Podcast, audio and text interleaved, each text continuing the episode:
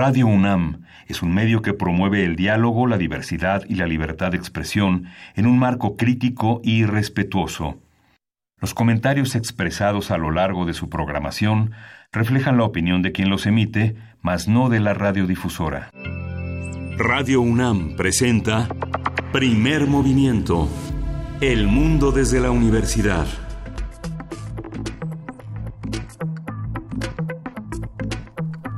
Hola, buenos días. Hoy es viernes, viernes 24 de mayo y son las 7.06 de la mañana en la Ciudad de México y estamos en la cabina de Radio UNAM en primer movimiento. Berenice Camacho, buenos días. Hola, ¿cómo estás, Miguel Ángel Quemain? Muy buenos días, buenos días a ustedes allá afuera. Hoy es viernes.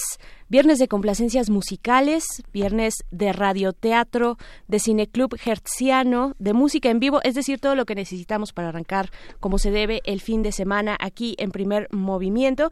Y pues antes de pasar a nuestra información, a lo que les queremos compartir, eh, pues que consideramos importante, hay que decir que se activa para el día de hoy el Hoy no circula eh, para las, eh, los automóviles que no circularán el día de hoy para que tomen sus previsiones son los aquellos que tienen terminación de placa 9 o 0, holograma 1 y 2 con engomado azul. Placa 9 o 0 que tienen holograma 1 y 2 con engomado azul. Ahí está para que no nos sorprendan, Miguel Ángel. Sí, bueno, tuvimos un, día intenso ayer. Fíjate que estuve eh, en el cierre de, aniversario, 70 aniversario de la Escuela de Periodismo Carlos Septién. Fue una, una experiencia muy interesante. Desfilaron temas de todo tipo, desde lo político hasta lo cultural, hasta la participación de los propios jóvenes en, las, en, los, en un concurso que tradicionalmente se organiza en la escuela para premiar los distintos géneros y una reflexión interesante sobre un periodismo cada vez más desprotegido, la necesidad de que los estudiantes participen más de las propias empresas periodísticas y de sistemas de autoprotección frente a las dificultades de tener una, una protección tan endeble. Seguimos todavía pidiendo justicia para el caso de Javier Valdés, para el caso de Miroslava Bridge, para el caso de Samir Flores y muchos otros activistas y periodistas de primera línea eh, asesinados. Se distribuyó una lista que se solicitó mediante el proceso de solicitud de información al INAI. El presidente de la República no quiso decir los nombres de los periodistas implicados en los megachayotes que este que supuestamente recibieron de la administración de Peña Nieto yo creo que eh, es un proceso complejo muy interesante hay muchos nombres que este que muchas personas dicen que no están y que forman parte de ese sistema que eh, se calificó como AMPA periodística, que es un proceso Berenice, yo creo, muy delicado, es eh, despojar de la credibilidad, es despojar de toda posibilidad de defensa a una serie de comunicadores que no actuaron solos, que forman parte de todo un proceso, de todo un, de todo un complejo difícil. Yo creo que va a ser un proceso eh, que se tiene que, que, tomar con pinzas porque divide de una manera muy radical a la comunidad periodística, divide a la sociedad, despoja de la credibilidad al propio ejercicio del periodismo si no se hace con responsabilidad. Creo que el corruptor, como dicen los franceses, ¿no? es una parte fundamental del proceso y que se tiene, se tiene que, se tiene que analizar, porque periodistas amigos y periodistas enemigos parece un discurso prerevolucionario, ¿no? Es una cosa muy, muy compleja, sobre todo en eh, que, que despoja también de que desprotege también a una serie de periodistas que eh, pasan a una esfera de linchamiento gran parte de estos comunicadores, no sé, personas muy destacadas en este terreno como Joaquín López Dóriga, que se le atribuye haber recibido más de 251 millones de pesos por parte de la administración de Peña Nieto, ¿no? Es como para vivir 250 años, ¿no? Este es una se defendió en las redes, lo toma él como un mensaje que viene de la oficina del presidente. Lo mismo pasa con Enrique Krause. Hay un extrañamiento del propio animal político. Creo que es difícil, es muy difícil la situación. Creo que habrá que meditarla, reflexionar con muchísimo cuidado. Por supuesto, y, y es necesaria la ponderación cuando además no solamente se trata de nombres de medios de comunicación, sino también de eh, nombres de personas, ¿no? Es decir, señalamientos ad hominem de de eh, pues de haber recibido haber recibido de dinero dinero público del rubro que es el de publicidad oficial. Veamos también eh, creo que se necesita más información cuáles son estos lineamientos cuáles son eh, los motivos y bajo qué circunstancias se reciben estos dineros de pues una actividad que está como tal delimitada dentro de la publicidad oficial, pero que excedió los límites de una manera grotesca en el, en el eh, sexenio de Enrique Peña Nieto. Lo vimos con el tema de la reforma educativa, por ejemplo, de la mal llamada reforma educativa, ahora ya abrogada. Y pues bueno, hay que seguir este tema. Les informamos también, y más bien les invitamos, sí, y queremos informarles acerca de lo que se publicó, se publicó esta semana por parte de la Comisión Nacional de Derechos Humanos junto con el Instituto de Investigaciones Sociales de la UNAM, un informe especial sobre linchamientos en México, mucho que analizar al respecto, eh, los vamos, lo vamos a compartir en redes sociales, arroba P Movimiento, ahí va a estar el link con el, el, enlace con el informe es eh, un documento pues que habla sobre eh, estas motivaciones las desde muchos ángulos pero eh, pues es importante retomar las motivaciones de estas acciones colectivas de violencia como los linchamientos pues que en su caso expresan se expresan en contextos de una justicia ausente selectiva o rebasada o coludida también son en general un signo de la crisis de inseguridad violencia e impunidad que enfrenta México. El informe señala que los linchamientos pues también reflejan la eh, falta de capacidad del Estado, y esto es muy duro, para mantener el monopolio legítimo del uso de la, de la, de la fuerza y, y, el control sobre el territorio. Ambas son funciones primordiales no cumplidas del Estado mexicano y pues bueno, el incremento es alarmante. Es un estudio que eh, toma en cuenta desde el año 2015 y hasta el 2018. En este lapso de tiempo se incrementó, se incrementaron los casos de linchamiento en un 300%, un poco más del 300%. De, eh, toma también, eh, pues llaman a nuestra atención que en el 2018 el incremento fue de un 190% con respecto al año anterior, al 2017, de 60 casos en 2017 a 174 es de verdad, eh, pues muy duro, un informe muy, muy complicado, pero hay que tenerlo en la mira en esta, pues, en este panorama de construcción de justicia, eh, cuáles son las opciones que el Estado mexicano es capaz de brindar y de manera urgente, además, en, en un momento como estos en nuestro país. Sí, justamente ese tema de la justicia. y, bueno, vamos a dar la bienvenida a nuestros colegas, a nuestros compañeros de la radio universitaria de, de, Radio Universidad de Chihuahua en las frecuencias 105.3, 105.7 y 106.9. Vamos a estar con ustedes de 6 a 7 de la mañana hora de Chihuahua y de 7 a 8 hora de la Ciudad de México. Bienvenidos, nos abrazamos a través de nuestras frecuencias y le damos pie a la orden del día. Vamos a tener, vamos a abrir con un viernes de Cine Club, vamos a tener el documental de Rita Guerrero y su retrato documental. Vamos a conversar con José Luis Ortega, fundador y editor de la revista Cinefagia, y es crítico e investigador especializado en cine. Y también es viernes, ya lo dijimos, de Radio Teatro Sorpresa aquí en Primer Movimiento. Después estaremos conversando en nuestra nota del día con Geraldina González de la Vega, quien es presidenta del COPRED eh, desde eh, octubre pasado, desde octubre del 2018. Ella es especialista en derechos humanos, género y cortes, supremas cortes en, en el mundo. Y pues bueno, vamos a conversar con ella sobre la ley de cultura cívica en la Ciudad de México, particularmente sobre el tema de trabajo sexual que fue incluido y bueno, se echarán para atrás, ya, ya se anunció, pero fue incluido en un primer momento el trabajo sexual como una conducta que sería amonestada, sería amonestada, multada, eh, también con eh, trabajo comunitario, Miguel Ángel. Vamos a tener una mesa del día dedicada a la Ambira. Es un instrumento de Zimbabue y vamos a conversar sobre esta, este, este instrumento con Rodrigo Laje. Él es músico y laudero. Y también con Citlali Peláez, que es profesora de biología en la Universidad Nacional de Córdoba y otras instituciones. Ella toca la vira y los vamos a escuchar aquí en la cabina de Radio. Los vamos a escuchar. Y bueno, no, que no se nos vaya nada más informar que ya se aprobaron se, se, aprobaron las leyes secundarias de la Guardia Nacional en la Cámara de Diputados y se va se va eh, pues ahora a la presidencia para ser ratificada. Y con eso nos vamos con música Miguel Ángel. Con qué con qué nos vamos tenemos de ah wow B.B. King y Eric Clapton es de Trill is Gone y es para Carlos Valencia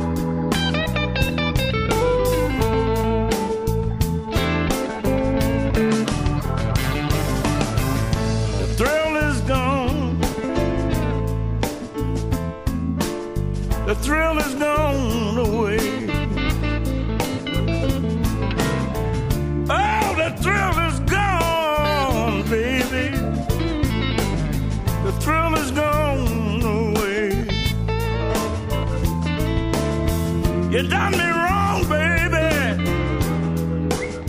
You're gonna be sorry.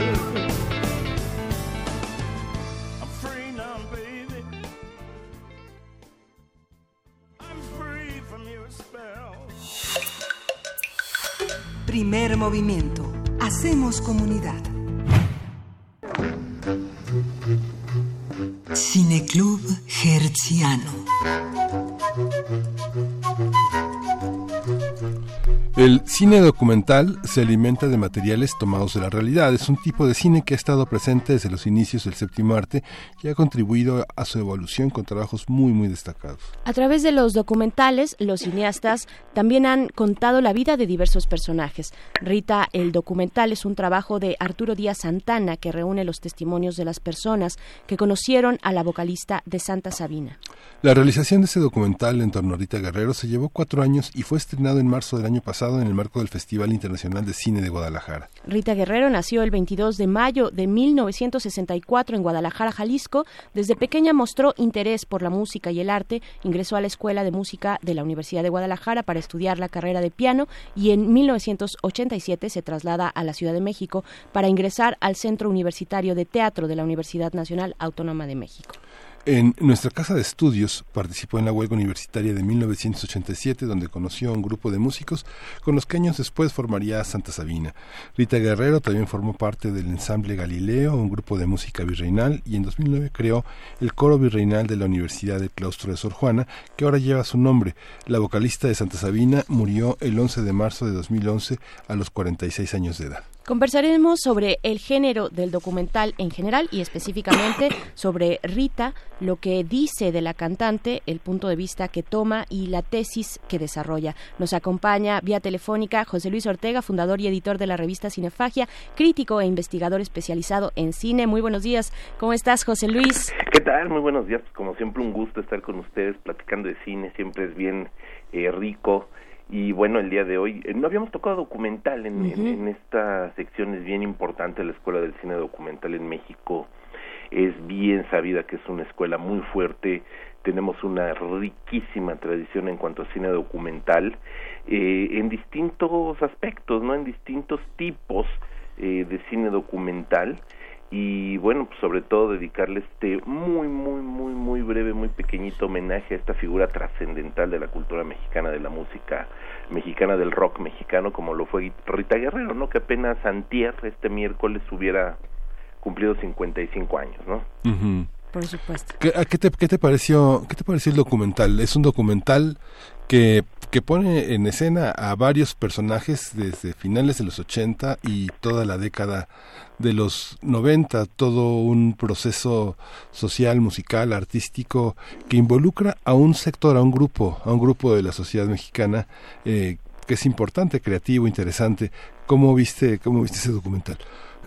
Sí, mira, el documental como ya este comentamos es una ópera prima, es este producido por el CUEC de la UNAM, forma parte de su grupo de de, de este programa que tienen de ópera prima eh, para los jóvenes que van egresando de la escuela. Es una ópera prima de un chico que todavía se encuentra incorporado a la UNAM, trabaja en TV UNAM, etcétera, etcétera, ¿no? Entonces, en ese sentido, hablando como pieza cinematográfica en sí, es un documental eh, muy clásico, es un documental eh, lo que comúnmente se le llama de talking heads, cabezas parlantes, es un documental donde vemos desfilar a distintas personalidades, tanto tanto los ex compañeros de Rita eh, en las diferentes etapas del grupo de Santa Sabina, como personas muy cercanas a ella, su propia madre, sus hermanas, eh, su sobrina, que era pues prácticamente su, su, como su hija, ¿no? A quien traía para arriba y para abajo, como ella misma lo cuenta, su pareja sentimental, padre de su hijo.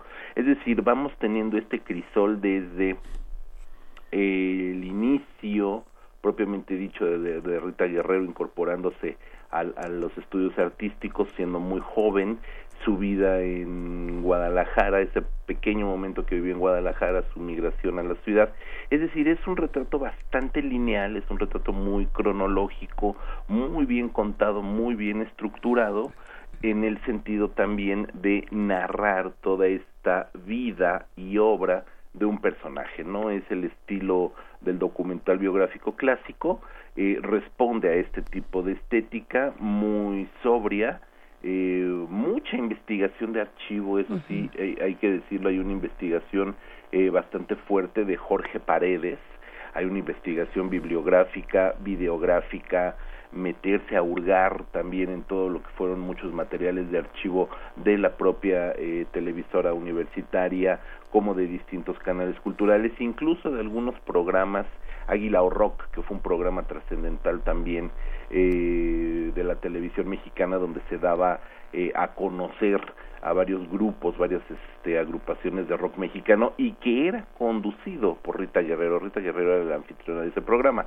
Entonces se recupera una serie de trabajos que hoy por hoy están, eh, yo no diría tanto perdidos, sino olvidados, ¿no? Entonces, en ese sentido, este documental, Rita, el documental, eh, nos lleva también de la mano a una época, como bien lo comentó Miguel. Creo que la gente que, que, que hemos eh, atravesado de manera consciente eh, eh, la década de los 80 y los 90, es decir, eh, ya como adultos, no como niños, niños, sino ya un poco como medio púberes, este, más conscientes, más rebeldes, un poco en la edad de la punzada, como se acostumbra a decir.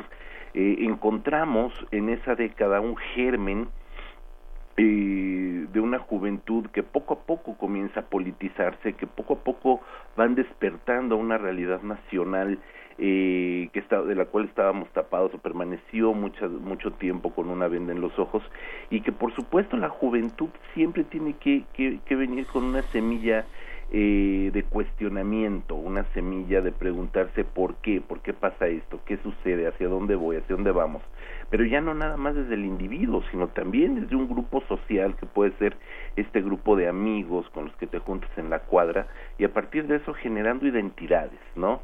Y la música, el rock en México, se convirtió durante los años 80 en una efervescencia fuerte. Hay que comentarles a la gente que nos está escuchando, eh, muchos de ellos jóvenes que no saben, por ejemplo, que durante décadas estuvieron prohibidos los conciertos de rock en México, que durante décadas toda esa cultura underground, los famosísimos o ya no tan famosos hoy hoyos funky, pues eran en algún momento tan mal vistos eh, porque se decía que eran lugares de libertinaje, de drogadicción, de alcoholismo, vamos, se relacionaba con lo más pútrido de la sociedad, siendo que realmente era un, eran grupos o eran eh, lugares donde los jóvenes de otras eh, generaciones buscaban una identidad. Con los años 80 viene un boom viene un despertar sacudido por la crisis del peso, sacudido por el terremoto del 85, sacudido por huelgas universitarias, sacudido por muchas cosas realmente que hizo que estos jóvenes salieran a la luz. Y dentro de toda esta generación pues surge la música, por supuesto, como el vehículo natural de expresión contestataria, de expresión artística, por supuesto, y tienen que surgir evidentemente figuras que se convierten, eh, llamémosle hoy en líderes de una opinión que apenas se estaba formando. Y Rita Guerrero se convirtió en esa voz de toda una generación, de una chica, llamémosle con todo respeto, por supuesto, provinciana, que su entorno le queda chico, en el mismo documental lo dicen, en Guadalajara ya no había para dónde hacerse, entonces tienes que emigrar a la, a la, a la ciudad cosmopolita, a la gran capital que era la Ciudad de México, que sigue siendo la Ciudad de México, ¿no? Y a partir de eso, encontrarte con símiles a tus necesidades, a tus pensamientos, a tus búsquedas. Entonces, sí puedo decir quizás que se agruparon los planetas, ¿no? para que en algún momento Rita Guerrero conociera este a, a, Pablo, a Pablo Valero guitarra, a Poncho Figueroa en el bajo, a Jacobo que fue su tecladista, a, a Patricio que fue el baterista, porque eran voces que estaban buscando un medio para hacerse escuchar. Y Santa Sabina se convirtió en esa voz grupal de todos ellos una voz artística con una voz como la de Rita Guerrero, ¿no?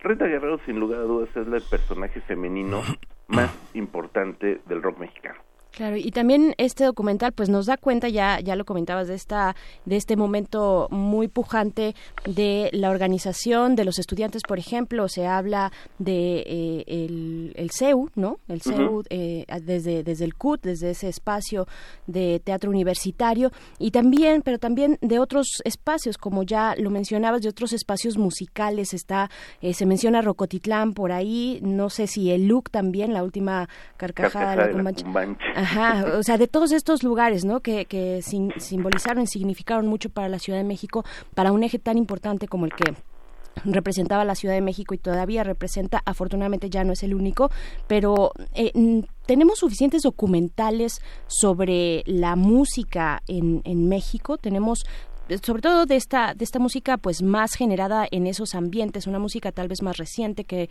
que, que, que ha explorado esas otras facetas pues más rebeldes, ¿no? Fíjate que, que, sí lo hay, y sí lo hay, han surgido documentales sobre todo desde el ámbito universitario, ¿no? Desde las escuelas de cine eh, y sobre todo desde el CUEC. Eso es bien importante decirlo, ¿no? Porque de alguna manera las escuelas no responden, como es definitivamente cierto, a intereses industriales, ¿sabes? Entonces, desde los ámbitos eh, académicos, tanto del CUEC como del CCC y hoy también en otras escuelas de cine, ya escuelas eh, privadas que ahorita están en boga, las escuelas propiamente de, creación cinematográfica, al no estar sujetas a, unos regímenes industriales de recuperación monetaria, de recuperación económica, permiten que sus alumnos eh, eh, hagan una búsqueda acerca de cuáles son sus filias cinematográficas tanto en la ficción como en el documental.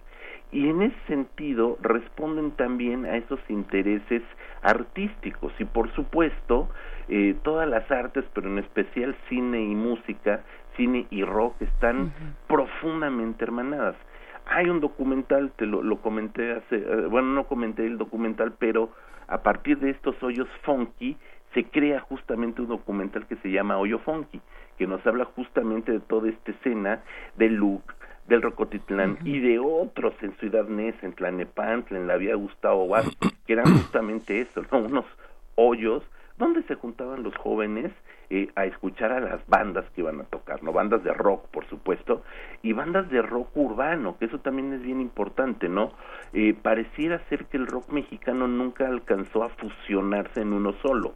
Por un lado tenemos como este Olimpo, encabezado por Caifanes, por Santa Sabina, por La Lupita, por La Maldita Vecindad y Los Hijos del Quinto Patio, por Café Tacuba, el primer Café Tacuba, ¿no?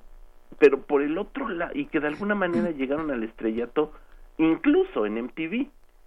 Los veíamos en MTV, los veíamos en Televisa, los veíamos en, en Imevisión entonces, etcétera, etcétera. en Siempre en Domingo vimos a Caifanes, En Siempre en Domingo, en, Siempre en Domingo debutó Fobia. Yo me acuerdo de que había debutado Fobia en Siempre en Domingo, ¿no? Entonces, este, y, y Rol Velasco no sabía ni qué demonios estaba poniendo, pero bueno. Este, y por el otro lado existía esta periferia, no solamente geográfica, de Ciudad Nezahualcóyotl, de Catepec, de Tlanepantla, donde encontrábamos a Tex-Tex, a Duzuz, a Laragán, etcétera, etcétera, etcétera, ¿no? Entonces existió como esta dualidad de rock mexicano, que simplemente uno era, que después de una manera muy arbitrariamente comercial y chabacana se etiquetó como rock en tu idioma, donde ya se incorporaron argentinos, españoles, etcétera, etcétera, en un movimiento ya sellado discográficamente hablando por una compañía, y el rock urbano, que son todos estos este que te, que te estoy comentando y donde se incorpora el punk y donde se incorporan otro otro tipo de grupos, ¿no? Este etcétera, etcétera. Entonces, en ese sentido, estas pequeñas obras documentales académicas sí han generado muy buenos trabajos de esta escena quiero expandirla un poco más, no nada más de esta escena del rock en México, sino de esta escena de la juventud mexicana de los años 80 sobre todo, ¿no? Entonces, eso me parece que es importante. Hay muchos trabajos de ellos que todavía se pueden recuperar en la Filmoteca de Luna, existen muchos materiales y afortunadamente es lo que te comentaba al principio de esta cápsula, el, la escuela documental en México siempre ha sido rica, siempre ha sido fuerte y siempre se ha mantenido de una manera bastante, bastante interesante. Y desde esos pequeños documentales de estilo hoyo funky, pues podemos llegar hasta documentales como este de Rita Guerrero o como el documental eh, eh de J.M. Cravioto sobre Café Tacuba, por ejemplo, ¿no? Entonces, sí ha habido una continuidad, si no en cuanto a fechas, sí en cuanto a plasmar algunos momentos de la escena musical en México, ¿no? Y no solamente de, de, la escena rock and rollera, tenemos desde Cuatro Labios, que es por ejemplo documentales acerca del pop mexicano, que también existen y que también son válidos, por supuesto, eh, hasta estos, ¿no? Entonces, en ese sentido, creo que sí, sí, sí podemos tener por lo, por lo menos un primer abanico que nos permite acercarnos a, a esta escena. Vamos, no tenemos la escuela del, del rock documental como en Estados Unidos, que por razones obvias producen mucho de este material y, donde cada banda, cada grupo, cada vocalista tiene su propio documental. Eh, no tenemos esta escuela que hoy se está poniendo eh, fuerte en boga de los biográficos musicales. Acabamos de ver el de Queen, ya viene el del Elton John, lo acaban de presentar en Cannes. El de Janis, el de, bueno, hay, exacto, muchísimo.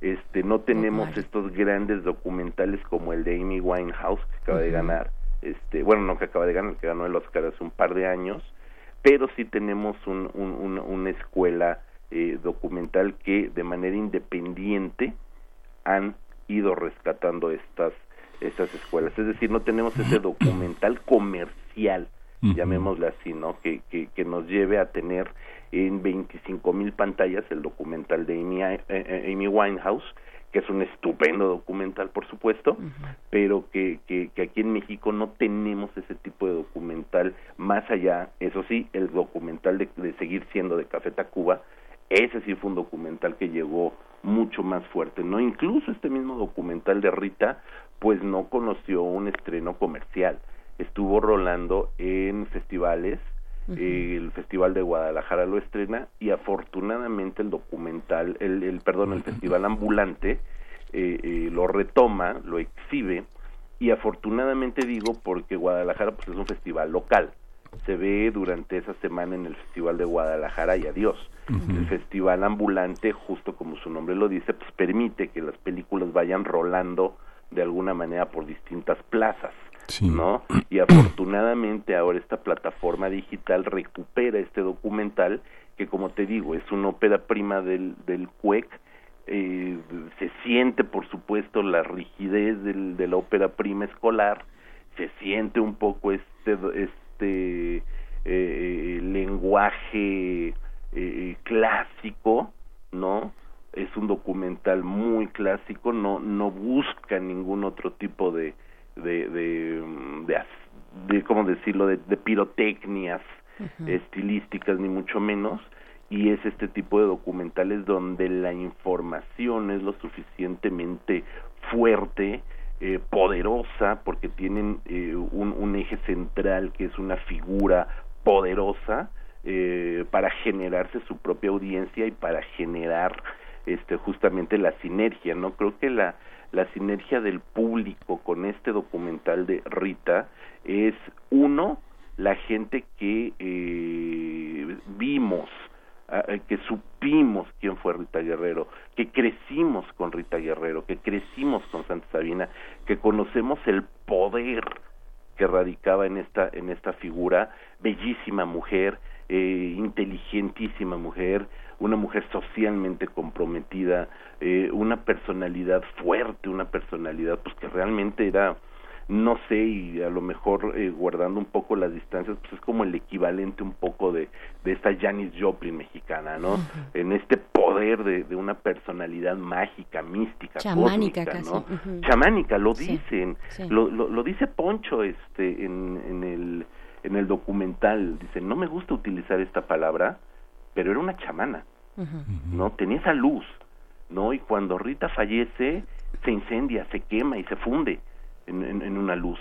Claro, solo también decir, ahora que hacías el recuento de dónde se ha presentado, decir que se estrenó en TV UNAM, ¿no? Se estrenó en TV UNAM. Eh, sí, claro, por supuesto. Para el aniversario de su muerte, el pasado 11 de marzo, Miguel Ángel.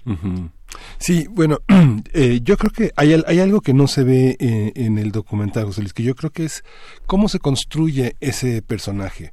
Porque yo, yo no estoy muy, muy de acuerdo en, en este punto de vista que sea la figura más importante de un movimiento de rock mexicano, porque realmente este movimiento es resultado de un proceso, ¿no? Yo creo que el, el, el, el documental es la crónica de un gran fracaso, ¿no? De un fracaso del grupo, ¿no?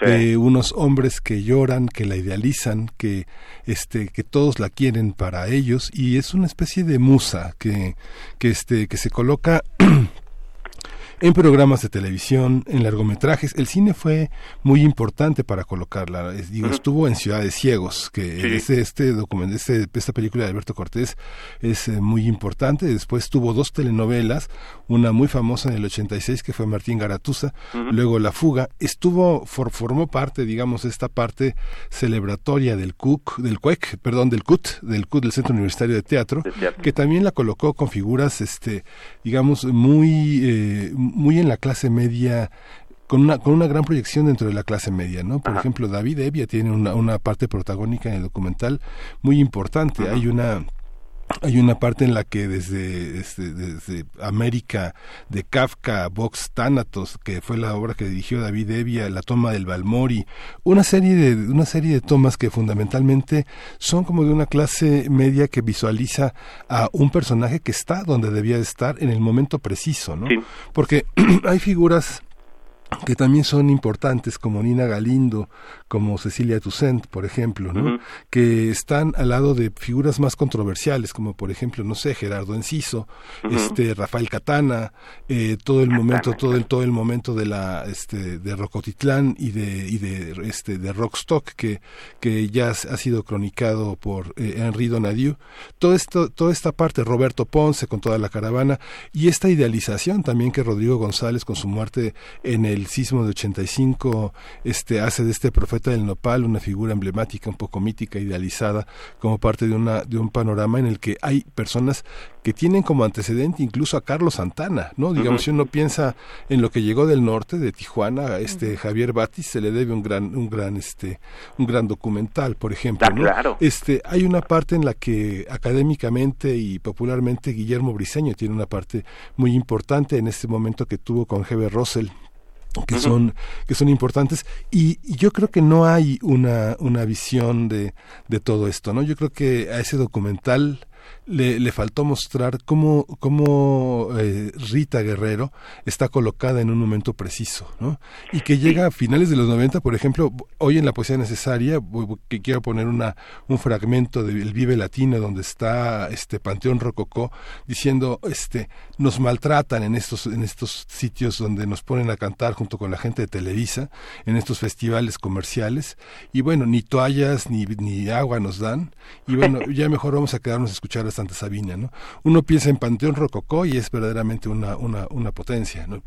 Y lo mismo este conjunto de Botellita de Jerez que con esta muerte tan este tan polémica de Armando este fue fue fue tan fue tan tremendo, ¿no? Es, es como la gran crónica de un fracaso, ¿no? Yo creo que ahí la cuestión es si este documental pone en contraste una figura una figura que amalgamó que, que amalgamó tanto como como Rita Guerrero, pero también que se convirtió en un personaje de culto, ¿no? Sí, no, fíjate que eh, el este documental gira, como, como lo comentaba, tiene su eje central en la figura de Rita. Sí, sí, sí. Entonces, en ese sentido, eh, el documental retrata a, a Rita como una gran madre. Es la mamá de todos estos chiquitos, es la mamá de Ponchito, de Pablito, de Patito Iglesias, el baterista, eh, y todos ellos sí, sí, se ve una, una codependencia muy, muy, bueno, no codependencia, más bien una dependencia de ellos hacia, Rita, ¿no? Porque por Rita los mangoneaba y lo dicen en algún momento se encabronaba y sí, sí. y vámonos, ¿no? Y, y, amenazaba, yo me largo de este grupo, etcétera. O sea, era una personalidad tan fuerte que, que como, ahora, poéticamente hablando, como una ola los arrasó. ¿no? Y, y, y, y digo, eh, espero que vean el, el documental, vale mucho la pena, pero pero ver eh, a, Poncho llorando hacia el final del documental, pues te dice, te dice hasta qué punto eran dependientes de ella y cómo sin ella no supieron realmente hacia dónde seguir. Sí, se quedaron soldados a su sillón, ¿no? Exacto, como sale Poncho en el documental, ¿no? Aplastado. Aplastado. Como, la canción de Tu Fantasma de, de, Silvio Rodríguez, ¿no? Siguen conversando con ella incluso ahora. Y, y, y, en alguna, desde algún punto yo creo, no conozco a Arturo Díaz, director de la película, no lo conozco, pero infiero que es un profundo admirador de Rita Guerrero y que a partir de eso también él le rinde este homenaje a esa figura, no a un momento. Sí. sí, efectivamente, Miguel, como dices, esta película no, mira, simple y sencillamente algo que es evidentísimo y que en algún momento sí puede resultar, eh, eh, si no chocante, por lo menos te queda como esa sensación de por qué entrevista a Alfonso André, a Markovich, al mismo, eh, al gran este Vega Gil que tanto quise y que tanto lamento su, su partida. Este, y, y, en algún momento con material de archivo a Rubén de Café Tacuba, a los de Maldita, a los malditos vecindad, etcétera, ¿no? Pero no hay una voz femenina de la música mexicana, del rock mexicano. Entrevista eh, eh, a, amigas suyas de, la vida, escritoras, actrices. Que, que, Julieta Venegas sale por ahí muy, muy este. Eh, pero puf, de embarrada, ¿no? Pero a lo que voy es que ese, ese es como una un, un, pedacito documental del, del, del concierto a beneficio, ¿no? exacto.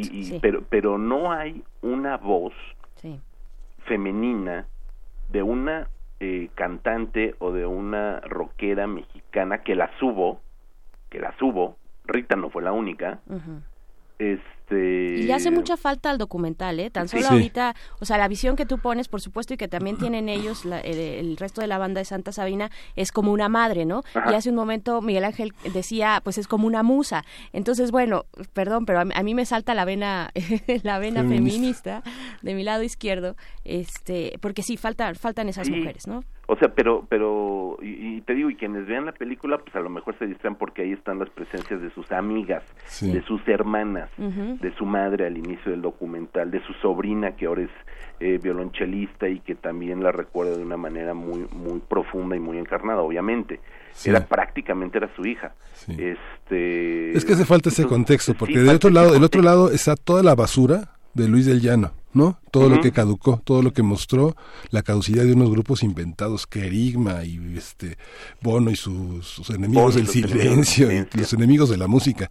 Pero bueno, José se nos va el tiempo, tenemos tenemos que, que, despedirnos, pero pero bueno, es muy evocativo y bueno, vamos a esperar con enorme ansiedad este Y una cosa bien importante, sí, sí, una cosa bien importante, les faltó rascar en los monstruos de Rita. O sea, también nos la presentan como, como esta personalidad este, eh, mítica predestinada. Sí. Entonces, de alguna manera, eh, falta también hurgar un poco más en la Rita mujer. Hacia el final, Chin se enferma y la vemos ya un poco en algunas escenas familiares con su pareja y con su hijo. Pero hacia hasta ese punto no tenemos un contraste tampoco de la personalidad de ella, ¿no? Se habla de este personaje que es Rita en el escenario, ellos mismos lo dicen, se maquilla, se peina, se viste, construye el personaje, se sube al escenario, pero tampoco tampoco vieron el otro lado de la moneda y que sin lugar a dudas estoy prácticamente seguro de que de que tuvo unos monstruos terribles que también hicieron de Rita Guerrero el personaje que hoy conocemos. Sí, es el monstruo, es el monstruo indispensable que todo el tiempo está amenazando con irse. Y más pues, con estas figuras artísticas. Sí, pues muchísimas gracias, José Luis. nos vemos, nos vemos dentro de 15 días. Sí, por supuesto, nos estamos viendo. Cuídense mucho, vean el documental, vale la pena de sí, vale mucho la pena. verlo. Gracias. Pues vamos a despedirnos con música, vamos a escuchar de Santa Sabina, súbete otra vez.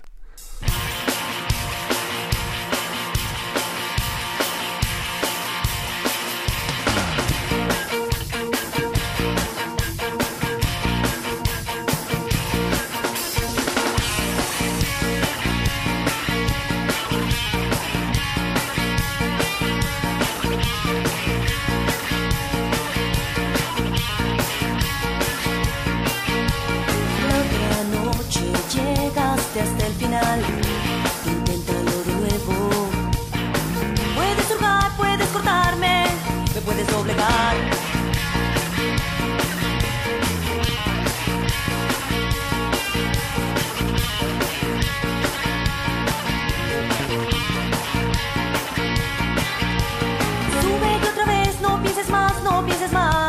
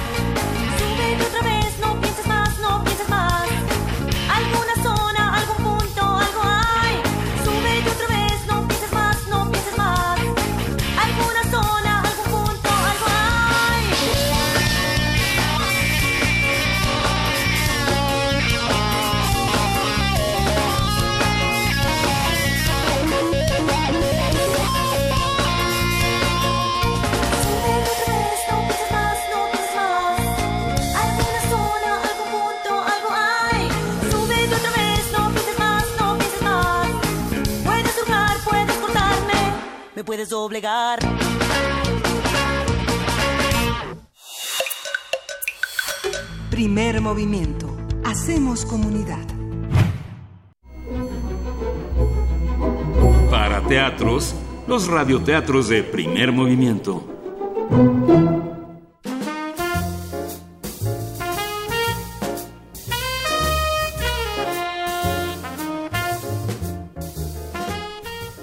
La bienvenida, de Berta Iriart, ilustrado por Rocío Sagaón, Ediciones Samara, 1994.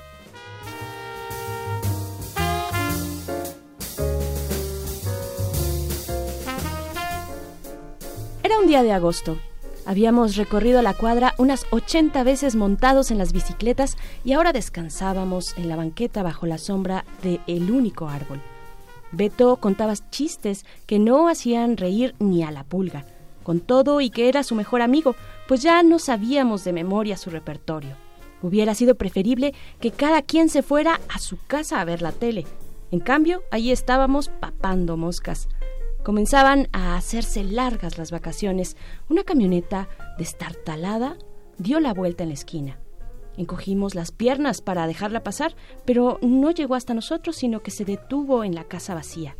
Adelante viajaban una niña y su papá. Atrás, un montón de cajas y maletas. Son los nuevos. La modorra se nos fue como por arte de magia. Nos enderezamos y observamos alerta los movimientos de los recién llegados.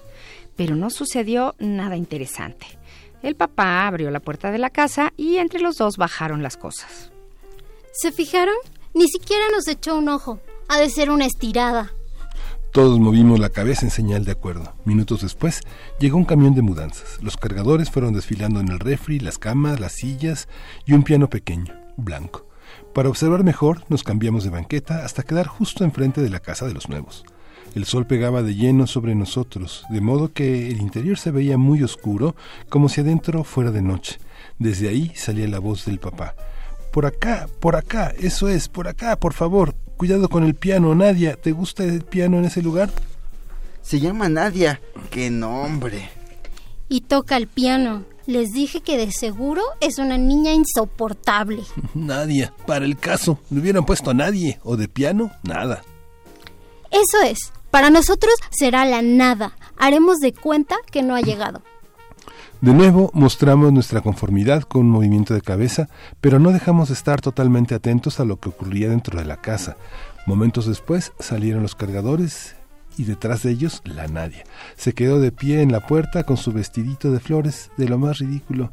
Adiós, le gritaron los hombres desde el camión. Adiós, les contestó ella agitando la mano de una manera muy elegante.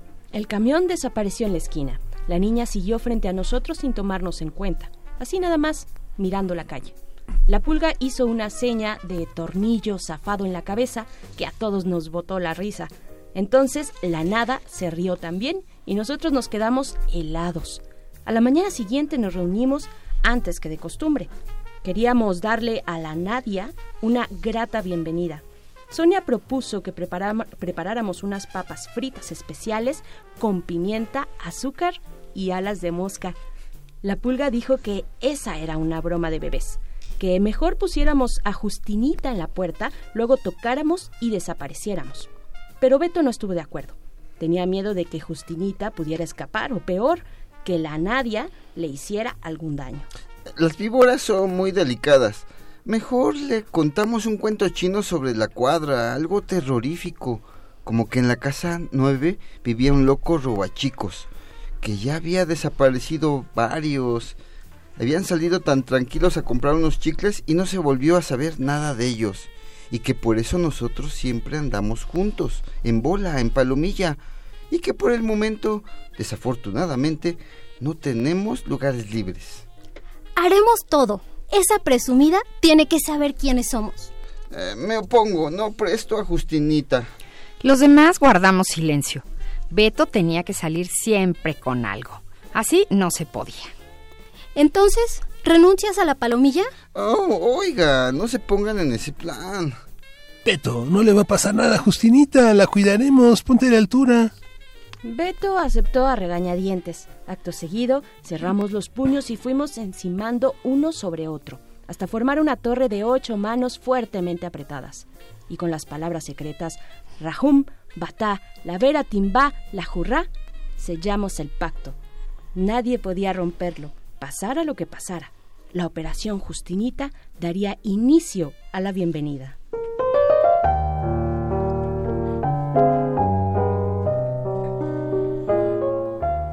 Nos acercamos lentamente a la puerta de Nadia, agachándonos al paso junto a la ventana, pero al llegar al escalón de la entrada sucedió algo que nos detuvo. Al principio no supimos de qué se trataba, parecía como si se hubiera desatado un vendaval, pero luego nos dimos cuenta. Eran las notas del piano, tomaban vuelo, así sonaron, tomando vuelo, y se empezaron a elevar, suaves, planeaban, daban la vuelta, volvían a planear. No era una tonada común, nada que se pueda repetir, tararear. Los sonidos volaban, revoloteaban por toda la cuadra, como si un mundo de mariposas hubiera emigrado a nuestro callejón San Miguel, y se detenían en el árbol, ya en la ventana de don Enrique, ya en el hombro de la pulga. Nos pasaban volando por la cara haciéndonos cerrar los ojos. Se nos metían por el cuello de las playeras como se mete el aire cuando quiere hacernos cosquillas. Seguían hasta la panza y nos doblaban de la risa. Beto se tiró al piso y se puso a rodar. Luego todos, rueda que rueda. Justinita desplegó sus anillos, contoneándose como una bailarina egipcia, para allá su cintura, para acá su preciosa cabeza verde, y nosotros a puras volteretas, maromas, brincos. Ni en sueños habíamos sido cirqueros tan fabulosos. Las notas volaban, ahora a la velocidad de la luz, un do, sim, un fa, sum, pasaban silbando, sim, sum, sam.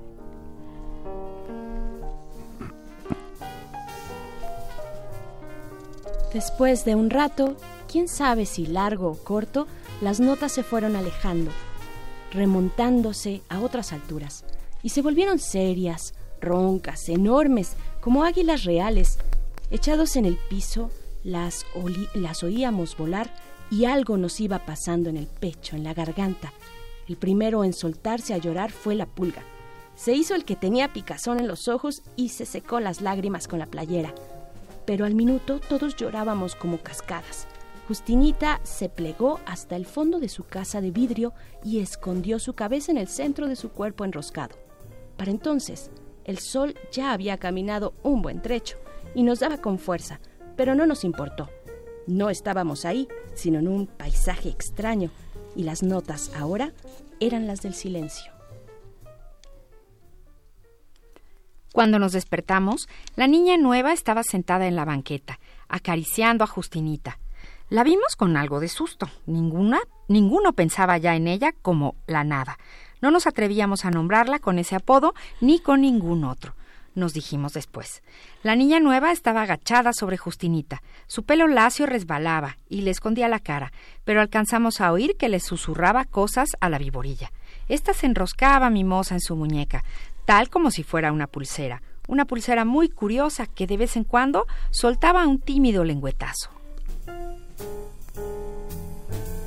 Nosotros no sabíamos qué hacer, ya no queríamos cumplir el pacto, pero tampoco podíamos romperlo.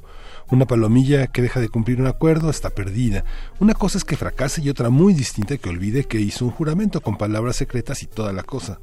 La operación Justinita había fracasado, eso era cierto, aunque no por nuestra causa, claro, pero aparte de estas precisiones, lo demás era confusión. Nadie no hacía lo que era de esperarse en una niña recién llegada al callejón de San Miguel, sino cosas fuera de serie. Sonia se levantó y caminó hacia su casa. Todos supimos que había echado a andar la operación papas fritas. Nos caía pesadamente aplastando el aire, los perros, las moscas, a nosotros. ¿Tienen sed? ¿Se les antoja un agua de limón? ¿Fría? Sí, está lista en el termo. Beto y yo también nos acercamos. Beto tendió los brazos a Justinita, pero la muy cabeza verde se volvió hacia otro lado. Nadia destapó el termo, sirvió el vaso y nos lo ofreció. Por un momento, ninguno se decidió a extender la mano. temíamos que fuera alguna agua especial. Mm, tómenle primero ustedes.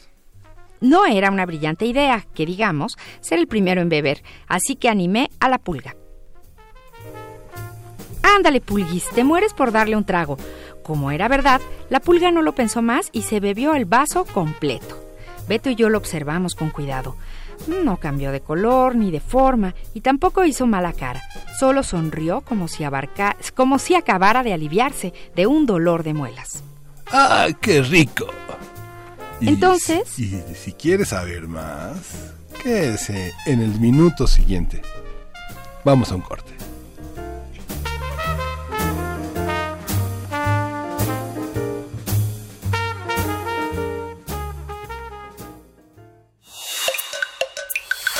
Primer movimiento. Hacemos comunidad.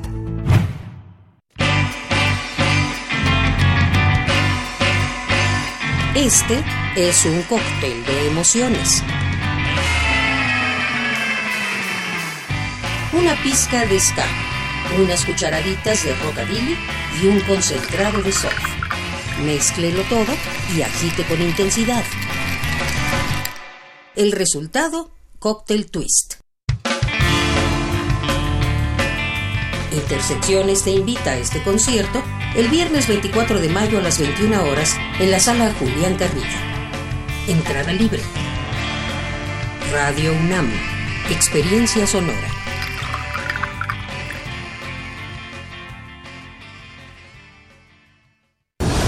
Habla Claudia Ruiz Macié. La renovación del PRI va en serio y es de fondo. Tú como militante puedes tomar las decisiones más importantes. Si quieres participar en la elección de dirigencias o ser consejero político, tienes que estar inscrito en el padrón. Visita tu comité estatal o municipal, verifica tus datos y actualízate. En esta renovación te necesitamos. Soy Claudia Ruiz Macié y yo me apunto con el PRI. Mensaje dirigido a militantes del PRI. Disfruta esta temporada de calor, pero cuídate. Toma agua aunque no tengas sed. Come alimentos frescos y procura estar a la sombra. Protégete con ropa holgada de manga larga, bloqueador solar y sombrero o gorra. Si te sientes mareado o confundido, con dolor de cabeza o la piel muy reseca o caliente, ve al médico. Puede ser un golpe de calor. El calor es vida, siempre con precaución. Sistema Nacional de Protección Civil. Un OM de saludo. Dejen que el universo fluya. Ahora entren a descargacultura.unam.mx y busquen Concierto para violonchelo de Haydn. Se colocan sus audífonos mientras hacemos la rutina de yoga. Revoluciona el acto de escuchar. Disfruta en línea o descarga gratis. Descargacultura.unam va conmigo. Queremos escucharte. Llámanos al 55 36 43 39 y al 55 36 89 89. Primer movimiento. Hacemos comunidad. Para teatros, los radioteatros de primer movimiento.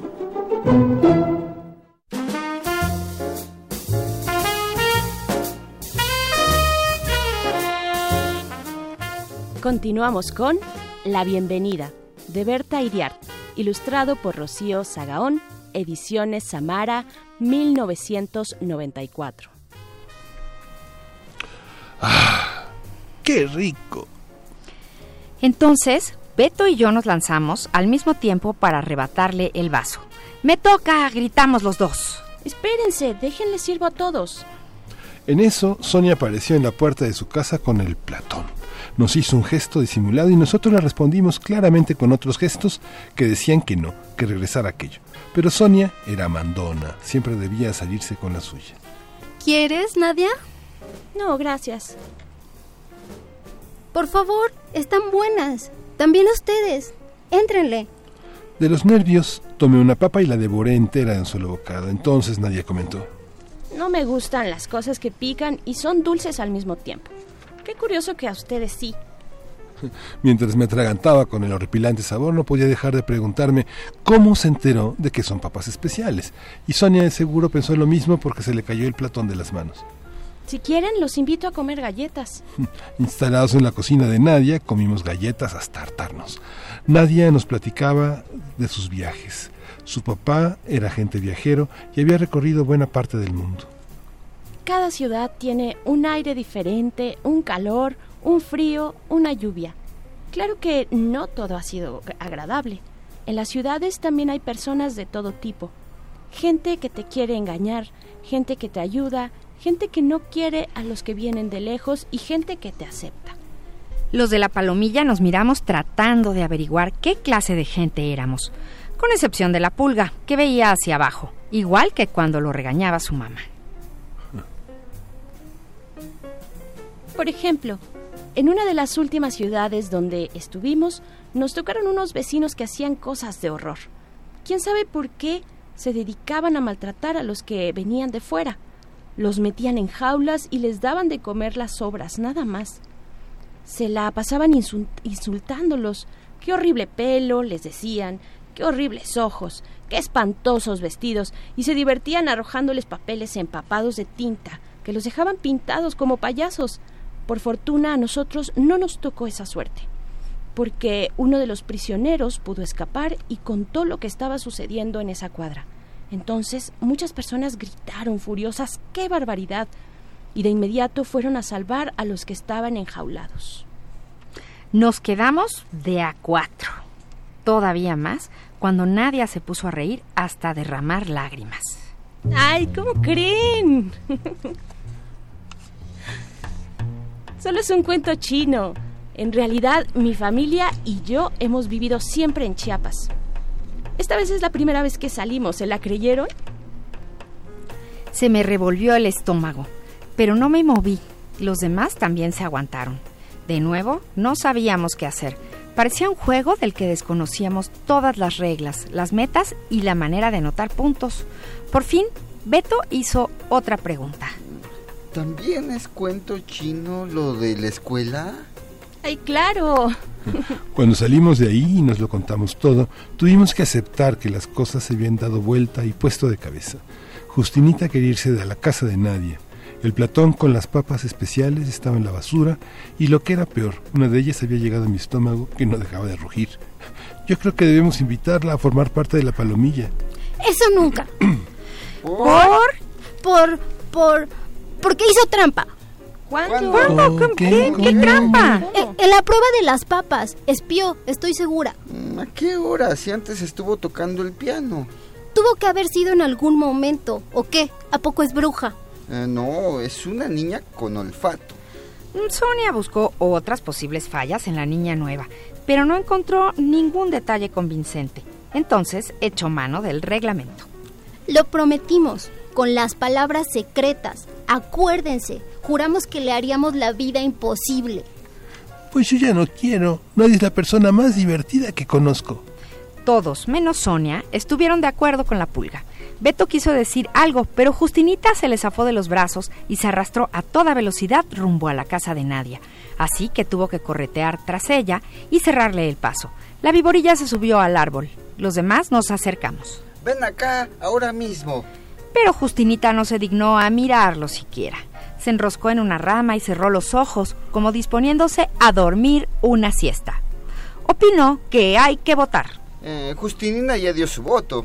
Yo voto igual que ella. Yo también. Solo faltaba Sonia. La muy loca se puso a dar vueltas alrededor del árbol, hasta dejarnos mareados. Más tarde nos dijo. Mm, está bien. Todos pusimos un puño sobre el otro y quedamos que a la mañana siguiente haríamos la ceremonia de admisión. Rajum, Bata, La Vera, Timba, La Jurra.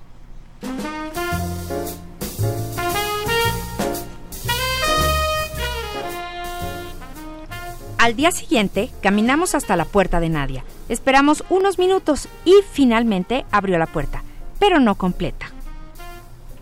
Les tengo una sorpresa. Cierren los ojos y a la cuenta de tres los abren. Una, dos, tres. Son mis hermanas. Llegaron con mi mamá anoche. Nos quedamos como estatuas de marfil. Ellas sonrieron y a todos se les resbaló, a todas se les resbaló el pelo lacio sobre los ojos. Entonces la más chica dio un paso adelante y nos preguntó: ¿Quieren entrar a nuestra palomilla? Sin esperar respuesta, corrieron los escudos, reglamento, palabras secretas y caja de tesoro. Nadie traía un cuaderno forrado con oritos de lunas, peces y manzanas. Lo abrió en una hoja que decía firmas de compromiso. Si quieren, ¿verdad? En ese momento Justinita botó la tapa de su casa de vidrio y asomó encantada su cabeza verde.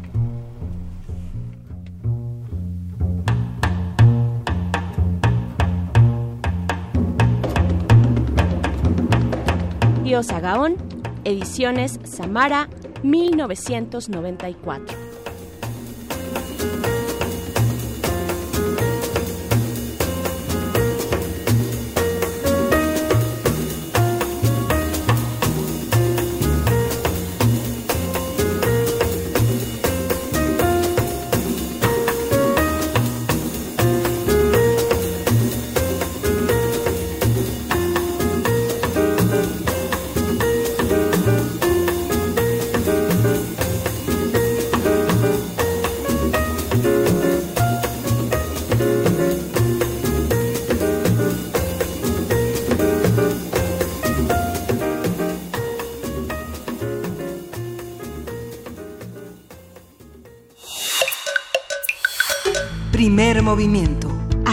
Comunidad.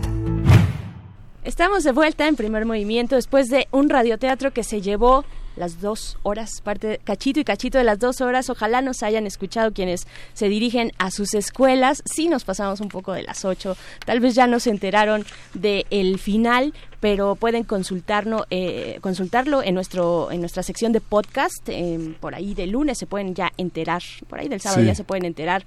Eh, em, ¿Cuál es el, sitio de nuestro podcast? Es radiopodcast.unam.mx. Ahí está.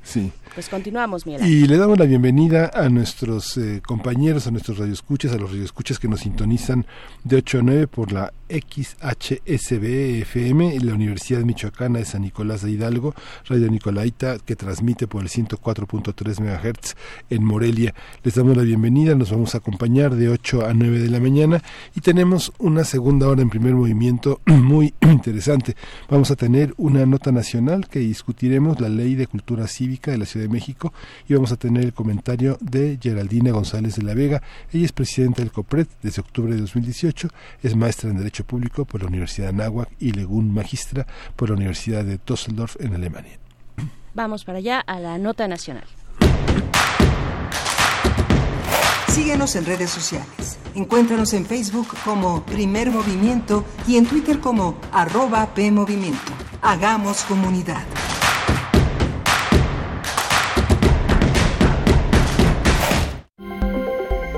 Nota Nacional.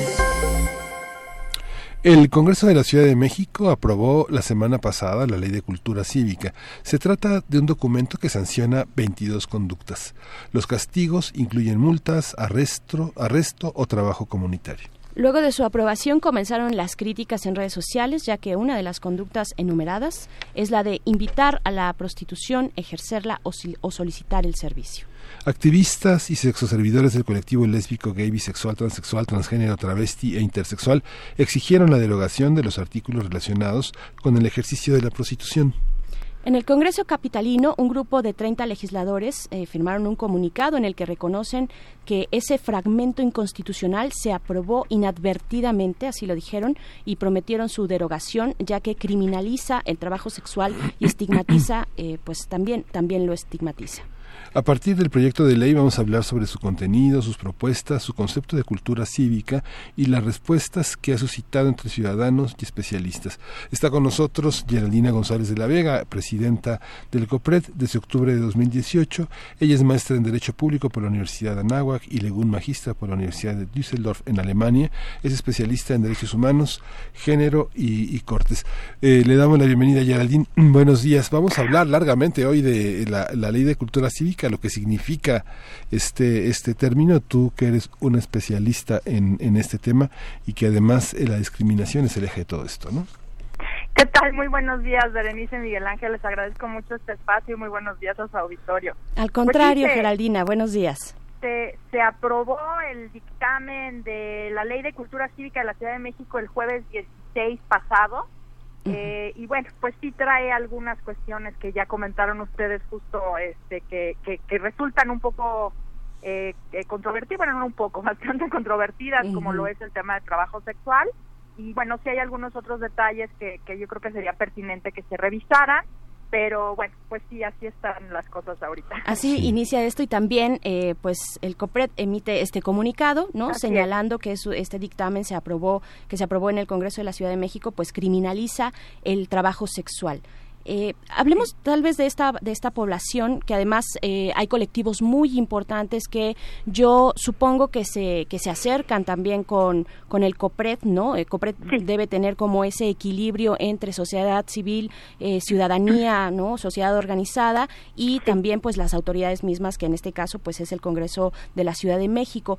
¿Qué, cuáles son los contextos de vulnerabilidad? ¿Por qué ustedes pues salen emiten este comunicado señalando pues eh, un dictamen que criminaliza el trabajo sexual. Sí, mira, eh, sí, como bien dices, eh, COPRED, el Consejo para Prevenir y Eliminar la Discriminación de la Ciudad de México, eh, pues somos una especie de bisagra entre las organizaciones de la sociedad civil y el gobierno.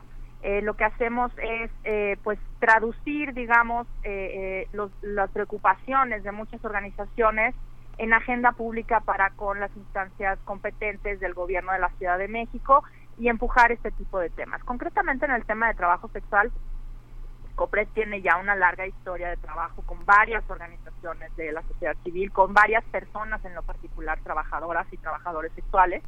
Y bueno, pues desde que yo estoy ahí eh, eh, hemos tenido ya varios encuentros con ellas. Particularmente durante este año se han tenido ya tres encuentros con trabajadoras sexuales. En febrero se tuvo uno, en mayo se tuvieron dos muy seguidos, el 2 y el 6 de mayo. Y en todos ellos eh, las organizaciones de, trabajadoras y trabajadores sexuales, pues lo que habían venido exigiendo, entre otras muchas cosas, es la derogación del el actual vigente artículo 24 en su fracción séptima de la Ley de Cultura Cívica del 2017 que sanciona de manera administrativa, es decir, criminaliza el trabajo sexual. Esto ya estaba en la ley. El problema, y por lo que brinca, digamos, de nuevo, es porque Ay, discúlpame, tengo no te preocupes. reseca la garganta. Sí, como está eh, el ambiente en la Ciudad de México, no te culpo si es que estás por acá en la Ciudad de México. Así estamos todas. Sí. Eh, como les decía, esto ya estaba en la ley. Eso ya existía, eh, ya, eh, o sea, ya, hay una ley de cultura cívica, ¿no? Exacto, la ley de cultura cívica siempre ha existido, pues es una ley que establece las reglas mínimas de comportamiento cívico en la Ciudad de México.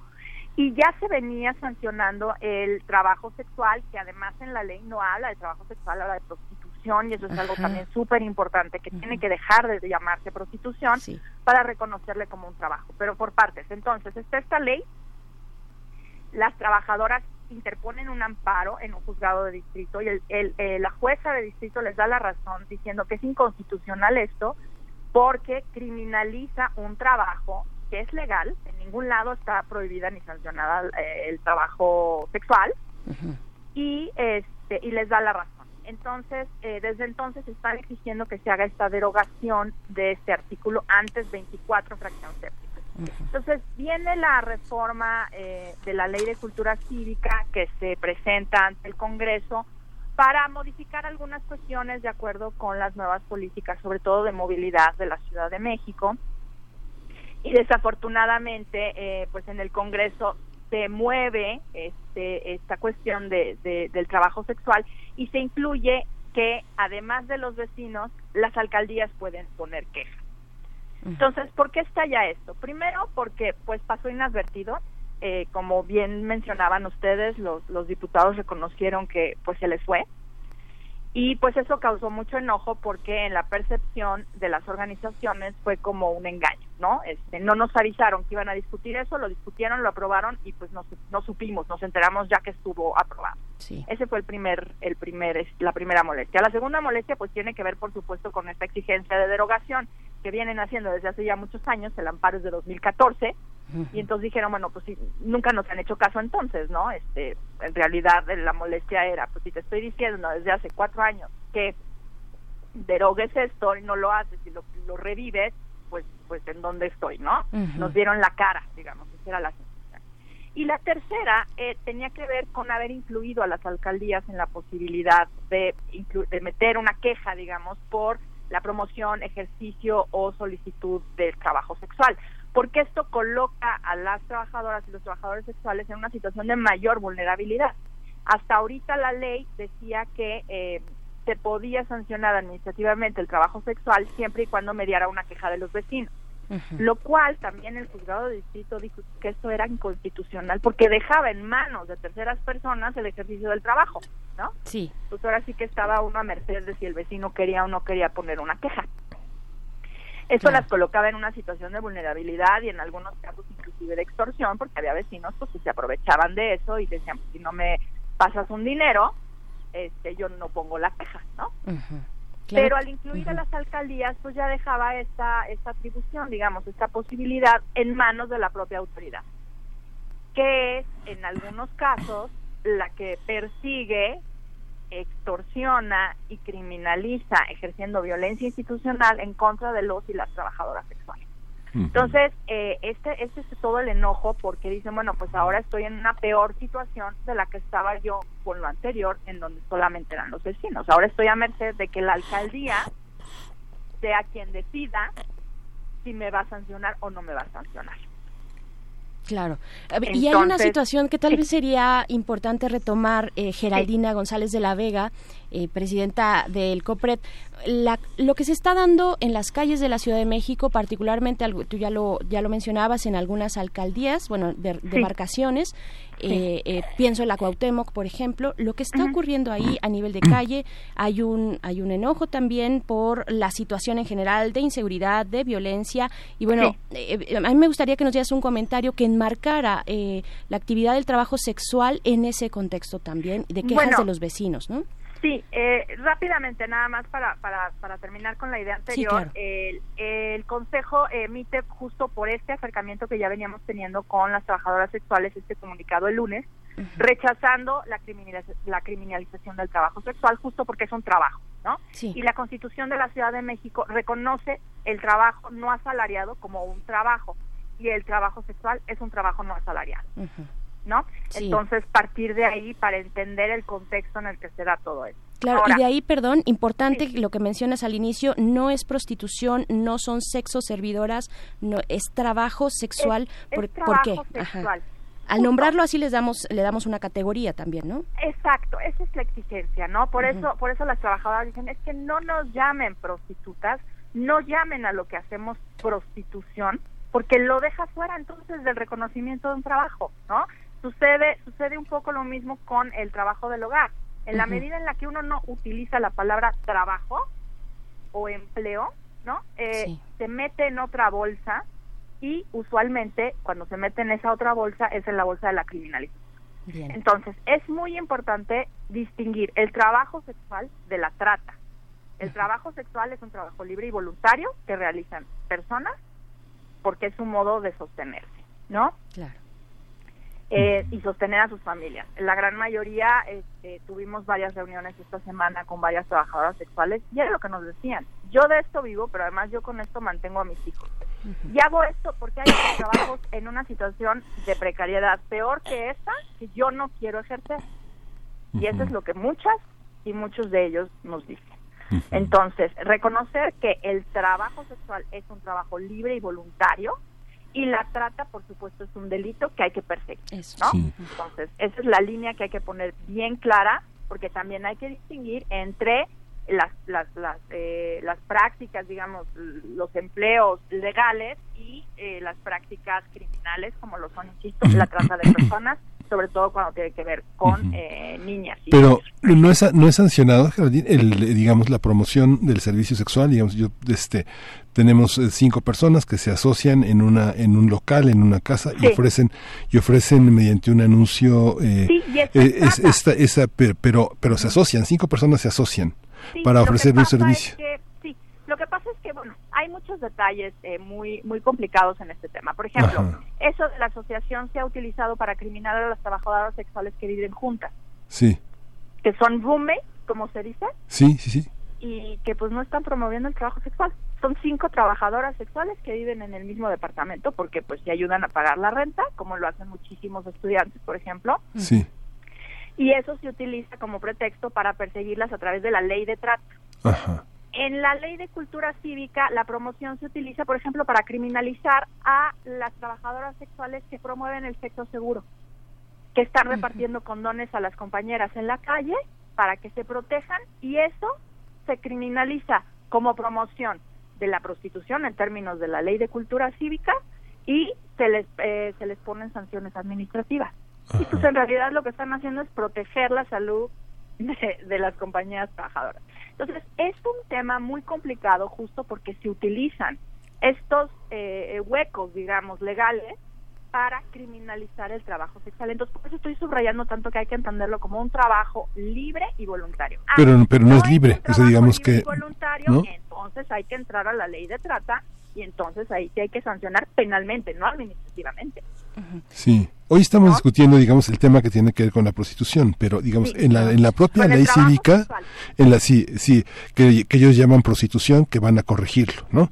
Pero esta, pero esta parte, Geraldine, hay, hay varias de las leyes de la de cultura cívica que están atravesadas transversalmente por toda una serie de aspectos que las, que las contradicen o que las convierten en un elemento paradójico, como este caso del trabajo sexual, que está limitado por una serie de objeciones que otras leyes proponen y qué otras prácticas proponen, porque... No, pero es que corren por vías distintas. Sí, exacto, pero bueno, pero finalmente le quitan la libertad a la gente de que pueda ejercer el trabajo sexual, ¿no?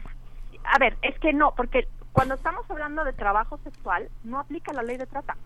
Claro. No aplica. La ley de trata aplica siempre y cuando haya una obligación. Pensémoslo en términos de la esclavitud. Cuando alguien obliga a otra persona y la priva de su libertad para ejercer el trabajo sexual, para ejercer en este caso la prostitución o utilizar su cuerpo, entonces ya estamos hablando de un delito. Pero cuando estamos hablando de trabajo sexual en donde una mujer o un hombre trabaja ejerciendo su cuerpo, digamos, utilizando su cuerpo y, cobrando un dinero a cambio, pues es eso, es un comercio, es un ejercicio de, su libertad del trabajo y que nadie le está constriñendo a ello. En ese sentido es en donde justo están diciendo, sáquenos de la ley cívica, porque no pueden sancionarnos, porque nosotros lo que estamos haciendo es trabajar. Ah, no es libre, pues entonces pásense a la ley de trata. Pero no pueden dejar este limbo en la ley de, eh, de cultura cívica, porque lo que hace la ley de cultura cívica justamente es, de manera discrecional, que eso sí lo subrayo, y contrario al principio de legalidad, sancionar el trabajo sexual pues a contentillo de los vecinos y en este caso si hubiese sido publicada eh, la ley como quedó el jueves pasado de la alcaldía. Claro, hay un tema también de que, de que Geraldina eh, González de la Vega, hay un tema, eh, pues el tema, el gran tema de, la, de reglamentar el, el trabajo sexual, de proveerlo de condiciones bien delimitadas, ¿no? porque creo que ahí es donde está este límite entre anular el trabajo sexual y meterlo en el mismo en el mismo saco digamos de la explotación eh, sexual de la trata de personas no sé de todas esas cuestiones violatorias y eh, eh, de los derechos y que atentan contra las personas y, y, se está metiendo en el mismo saco ahí es, es por ahí entre el tema de anularlos eliminar eliminar o tratar de eliminar el trabajo sexual y por otro lado el tema de la reglamentación que bueno dicho sea de paso pues es un tema es una discusión en, en, entre los colectivos feministas no por ejemplo. Sí Sí, bueno, hay, eh, bueno, sí, primero, por un lado, em, el reconocimiento del trabajo sexual, por supuesto, implicaría meterlo, como decía yo, con lo de las bolsas, meterlo en la bolsa del trabajo no asalariado.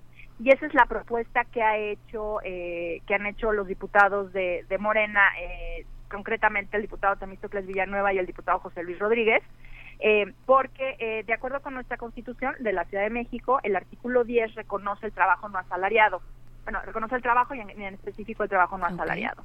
Entonces, eh, la propuesta es que como tendrá que crearse una ley constitucional que desarrolle ese artículo 10, ahí se incluya el trabajo sexual. Y se acuerdan que hace un momento decía yo que tuvimos varios encuentros con organizaciones de trabajadores y trabajadoras sexuales que exigían varias cosas y entre ellas justo lo que se exige es tener acceso a seguridad social, a derechos eh, que se les reconozca el derecho, por ejemplo, de acceso a la salud, educación en general, acceso a guarderías, acceso a, a, seguro de desempleo, en fin, son varias cuestiones que están relacionadas con los derechos laborales que cualquier otra persona adquiere cuando realiza un trabajo, sea asalariado o no sea asalariado. Entonces, esa era una exigencia, bueno, es una exigencia que, que ellas tienen y entonces ahora eh, pues que se transite en la en la redacción de esta ley de trabajo no asalariado eh, la idea es que ahí se incluya el trabajo sexual justo para darle una regulación y un marco ya eh, institucional muchísimo más claro. Y insisto dejándolo fuera de la ley de cultura cívica porque no tiene nada que estar haciendo ahí eh, el, trabajo sexual o como la llama ahora actualmente la prostitución por el lado de las discusiones, sí, efectivamente existen posturas encontradas dentro del propio feminismo, eh, la postura regulacionista y la postura abolicionista, que pues yo más bien le llamo prohibicionista, porque en realidad no busca abolir el trabajo sexual, porque eso no va a suceder, lo va a prohibir, y al prohibirlo, en mi opinión, eh, pues lo manda al oscurito, ¿no? Eh, por supuesto podemos discutir muchísimo teóricamente sobre cómo es el heteropatriarcado, el que sostiene el trabajo sexual, con lo que yo no tendría eh, ninguna discusión. Sin embargo, me parece que la realidad nos exige regular el trabajo para proteger a las mujeres y a los hombres que lo realizan. En la medida en la que nosotros no veamos esa realidad que tenemos enfrente, en donde hay montones de mujeres y hombres que es su medio de vida, de ellos, de ellas y de sus familias, eh, pues yo creo que podemos sentarnos en los salones de clase a discutir muchas mujeres sobre el trabajo sexual cuando nosotras no somos los que estamos en la calle de San Antonio Abad, eh, pues todas las noches trayendo dinero a, la mesa de nuestras casas. Entonces me parece que hay que tener muy, muy claro el contexto. Una cosa. Y por otro lado, yo creo que también en las discusiones sobre estas leyes habría que sentarnos en la mesa con las trabajadoras sexuales para escuchar sus historias, para escuchar sus exigencias y no discutir entre feministas eh, que estamos en nuestra casa y que no somos quienes estamos allá afuera en las calles. Entonces yo creo que sí hay que tomar eso muchísimo en cuenta. Hay que decir, y solo por obviedad, pero hay que decirlo, que la parte reformista eh, geraldina, eh, no solo en México, sino en América Latina y en muchos otros lugares, está conformada precisamente por colectivos de personas trabajadoras sexuales, ¿no? Aquellos que piden la reforma, aquellas que piden la reforma son trabajadoras sexuales. Así es, así es. Son ellas mismas quienes están exigiendo el reconocimiento de sus derechos. El, martes y el miércoles eh, pues tuvimos ocasión de reunirnos con varios colectivos. Eh, el día de ayer también fue un colectivo muy grande eh, al Congreso eh, acompañar a, los diputados eh, Temístocles y José Luis este, para, para la presentación de un exhorto para la Secretaría de Seguridad Ciudadana y a las alcaldías concretamente para que detuvieran la criminalización de las trabajadoras sexuales eh, y pues ellas son las que están empujando este tema porque son sus derechos entonces, yo creo que es muy válido y muy legítimo que las feministas discutamos en términos teóricos sobre eh, la regulación o la abolición. Yo lo que llamaría es a tomar en cuenta a las trabajadoras y a los trabajadores concretamente, sentarnos con ellos y escuchar sus preocupaciones y darnos cuenta de pues si realmente las discusiones de gabinete pueden aplicarse en la realidad. Y es esa realidad la que el Congreso de la Ciudad de México y después el Gobierno de la Ciudad de México tendremos la obligación de eh, regular con base en los derechos reconocidos tanto en la Constitución de la Ciudad de México como en la política de los Estados Unidos mexicanos, ¿no? Es que esa, digamos que muchas de las quejas de los vecinos tienen que ver, bueno, con horarios, con formas de vestir, con situaciones en las que muchos eh, padres que van a la esquina a recibir a sus hijos bajando del, del, colectivo dicen que, bueno, una joven universitaria que puede usar un, un, vestuario ligero en una situación de calor como la que vivimos o padecemos en la Ciudad de México puede, puede parecerse al vestuario que utiliza una trabajadora sexual o un trabajador sexual eh, en, la misma ubicación. Esa, esa situación de confundirse es una situación también de discriminación. También pensar que las personas que son morenas o tienen el cabello largo o tienen un tatuaje son de una determinada manera o actúan motivadas por, este, cosas que afectan a los demás, ¿no? Son, son prejuicios. Son, puros prejuicios, son puros prejuicios y me parece que... Eh, pues claro, todas las personas tenemos derecho a tener una moral específica, a tener una, una serie determinada de valores, eh, entender el mundo desde nuestras perspectivas, pero pues una ley tiene que ser neutral, no puede imponernos un tipo de moral, no, no puede decirnos qué, qué, qué, qué vestimenta es correcta, qué vestimenta es incorrecta, este, cómo deberíamos comportarnos las mujeres, cómo deberían comportarse los hombres, en fin, yo creo que hay que tener muchísimo cuidado con esa fina eh, línea entre la moralidad eh, eh, pública, digamos, que tiene que atender a valores de derechos humanos y a valores laicos y la moral que podemos tener cada una de las personas, ¿no? Y yo creo que se confunde mucho esto eh, en el tema del trabajo sexual porque pues sí se dice es que cómo mis hijos van a estar viendo a la trabajadora que está ahí parada en la esquina bueno pues es el mundo en el que vivimos y este y pues no podemos nosotros impedir a los demás mientras no lastimen nuestros derechos este que, que, que, se comporten de la manera que a nosotros nos gustaría no Yo creo que hay que respetarnos y justo la educación de los hijos consiste en eso en transmitirles los valores del respeto del respeto a la dignidad de los demás y del entendimiento de que pues cada persona somos distintas, así que cada persona somos un mundo, ¿no? Y mientras no, insisto, mientras no nos lastimemos entre terceros, entre personas, pues ahora sí que cada quien somos libres de, de, ejercer el trabajo que mejor nos parezca y de comportarnos, entendernos, identificarnos, expresarnos como mejor nos sintamos. Sí, es como prohibirle a nuestros hijos que no vean algunas intervenciones de políticos en el canal del Congreso porque se pueden se pueden corromper o lastimar su intelecto, ¿no? Así es, pues es que yo creo que yo creo que es parte de la de la convivencia. Ahora, algo muy importante que también hace rato me preguntaban y que quería yo decir, eh, muchas veces y, y me lo han dicho las propias trabajadoras, los vecinos de ciertas colonias piden que estén las trabajadoras en la calle porque al estar ocupando el espacio público eh, se impide que esto se vuelva una calle desolada y que eso sea un lugar en donde se cometan delitos. Y esto no lo he escuchado una, lo he escuchado varias veces. En la medida en la que las personas, y en este caso son trabajadoras y trabajadores sexuales, están en la calle, la calle está ocupada, se está ocupando el espacio público. Y el ocupar espacios públicos, como saben, tiene el efecto de ahuyentar a los criminales ya no se robaban los coches, por ejemplo, me decía una, en la medida en la que nosotras nos recargábamos en los coches, pues ya no podían llegar a robarse el coche, porque estábamos recargadas en los coches. Entonces también hay que hay que entender la convivencia que se da y, la simbiosis que se da entre vecindarios y trabajadoras sexuales. Tengo eh, cartas que me han dado también las trabajadoras de los propios vecinos envían cartas a la Secretaría de Seguridad Ciudadana para pedir que no las criminalicen y apoyándolas. Claro, les recordamos que estamos conversando con Geraldina González de la Vega, quien es presidenta del COPRED, del Consejo para Prevenir y Eliminar la Discriminación en la Ciudad de México, acerca pues de esta ley, de este ángulo específico de la ley, de las reformas a la ley de cultura cívica que salieron el jueves pasado, aquí aprobadas, un, eh, eh, pues aprobadas por el Congreso de la Ciudad de México y que están en esta revisión. Estamos conversando sobre eh, el trabajo sexual porque fue abordado ahí como una de las 22 conductas que serían amonestadas en esta nueva lógica del gobierno de la Ciudad de México, ya sea con este pues con trabajo comunitario o amonestadas eh, con, algún recurso, también entiendo. Sí, eh, sanciones, económicas, trabajo a favor de la comunidad y arresto.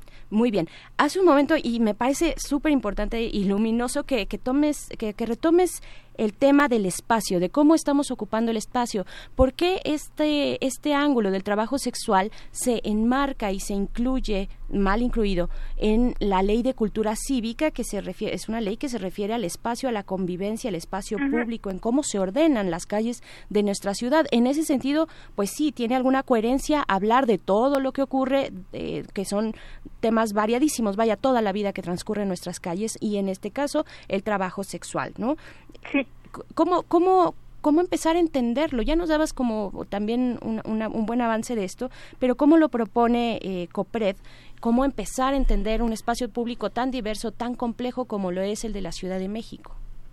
Bueno, pues mira, eh, decía yo hace un momento, ¿no? O sea, en la Ciudad de México tenemos que entender que eh, em, interactuamos eh, personas de lo más diversas y en ese sentido pues tenemos que respetar esa esa diversidad porque además la diversidad siempre abona no entenderlo desde ahí. La diversidad suma la diversidad no, no no no no es adversa a esta convivencia comunitaria. Al contrario la hace muchísimo más rica la enriquece. Entonces ese es un primer principio.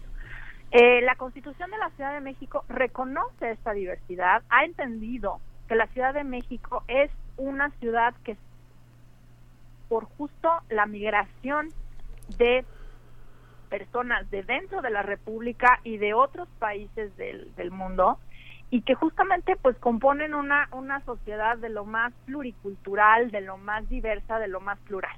Entonces, partir desde ese punto de vista. Nosotros, si entendemos que el espacio público es, es ese, ese espacio en donde interactuamos, en donde eh, hay una enorme diversidad, hay pluriculturalidad, pues tenemos que partir de principios del respeto al- a la dignidad de las personas y del respeto a la autodeterminación y al libre desarrollo de la personalidad. Entonces, en ese sentido, nosotros no podemos meter nuestra moral eh, personal a una ley de convivencia, porque pues entonces justo empezamos a limitar la forma de ser de otras personas.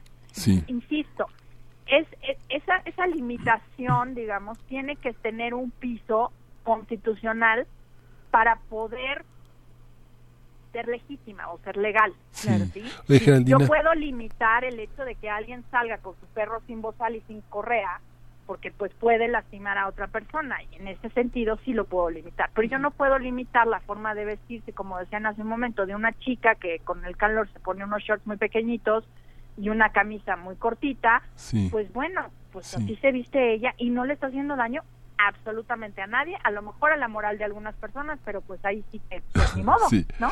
Oye, Geraldina, tenemos, vamos, vamos a hacer una pausa para que nuestros amigos radioescuchas eh, que están entrando algunas preguntas a través de Twitter y a través de Facebook, este, Sí. po- podamos eh, metabolizarlas para transmitírtelas. Y vamos a hacer, no te vayas, una, una pequeña pausa porque vamos a escuchar de Nela en, un- en este viernes de complacencias para Roja Razón, Se muere por volver. No te vayas, por favor.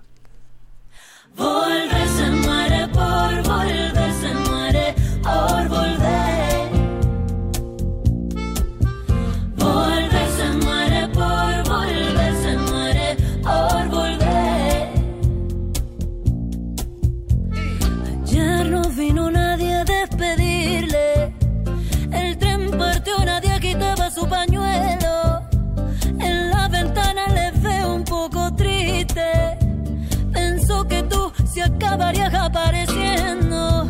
Se va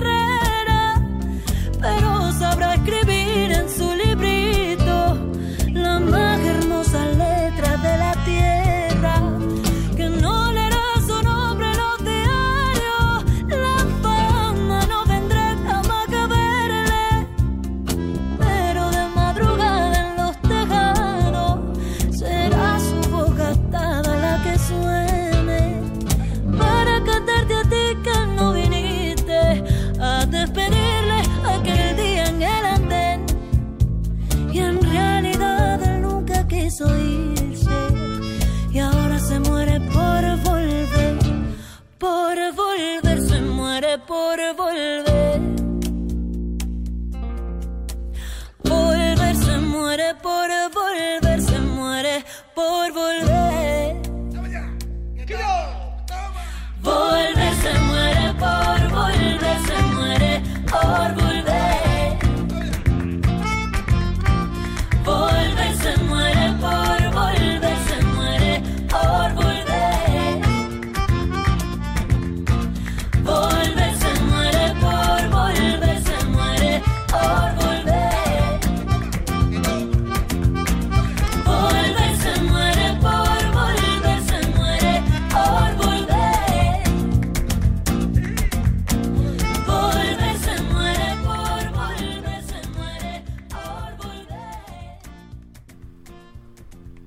Estamos de vuelta aquí en la cabina de primer movimiento, platicando, conversando con Geraldina González de la Vega, quien es presidenta del COPRET, el Consejo para Prevenir y Eliminar la Discriminación en la Ciudad de México. Y pues nos comentabas, bueno, estamos platicando respecto a la ley de cultura cívica, en específico a lo que aborda esta conducta que amonesta o amonestaría la, eh, pues el trabajo sexual en la Ciudad de México. Geraldina, gracias por esperar del otro lado del del auricular. Muchas gracias. Aquí estamos. Aquí seguimos. Aquí seguimos también Miguel Ángel y, y, yo, eh, pues para preguntarte eh, respecto a prácticas de las cuales podamos tal vez aprender, eh, prácticas que la, bueno las mismas eh, eh, trabajadoras los trabajadores sexuales pues eh, están están hablando no están siendo atendidos por lo que por lo que podemos percibir no hay un espacio de vulnerabilidad ahí con ellos con ellas ya no digamos las mujeres trans o más bien sí hablemos de las mujeres trans y de todavía esta discriminación acumulada que se puede presentar en ella en ellas en su vida cotidiana. Pero cuáles son estos paradigmas a los que tendríamos que aspirar en una ciudad tan diversa como la de la Ciudad de México? ¿Dónde están las buenas prácticas? Tal vez en algún país, en alguna otra ciudad. Eh, ¿qué, tenemos que estar observando?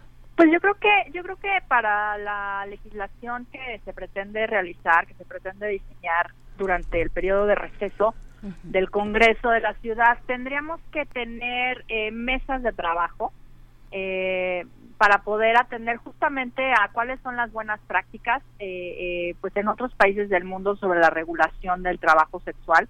Hay que ser muy cuidadosos porque evidentemente eh, pues la criminalidad siempre aprovecha los espacios este, grises para colarse. Entonces yo creo que justamente más que a las buenas prácticas, o sea, bueno, sí, obviamente a las buenas prácticas, pero lo que quiero decir con esto es, hay que atender a cuáles han sido los errores que han cometido otros países en la regulación del trabajo sexual justamente para poder acotarlos, para poder evitarlos, ¿no?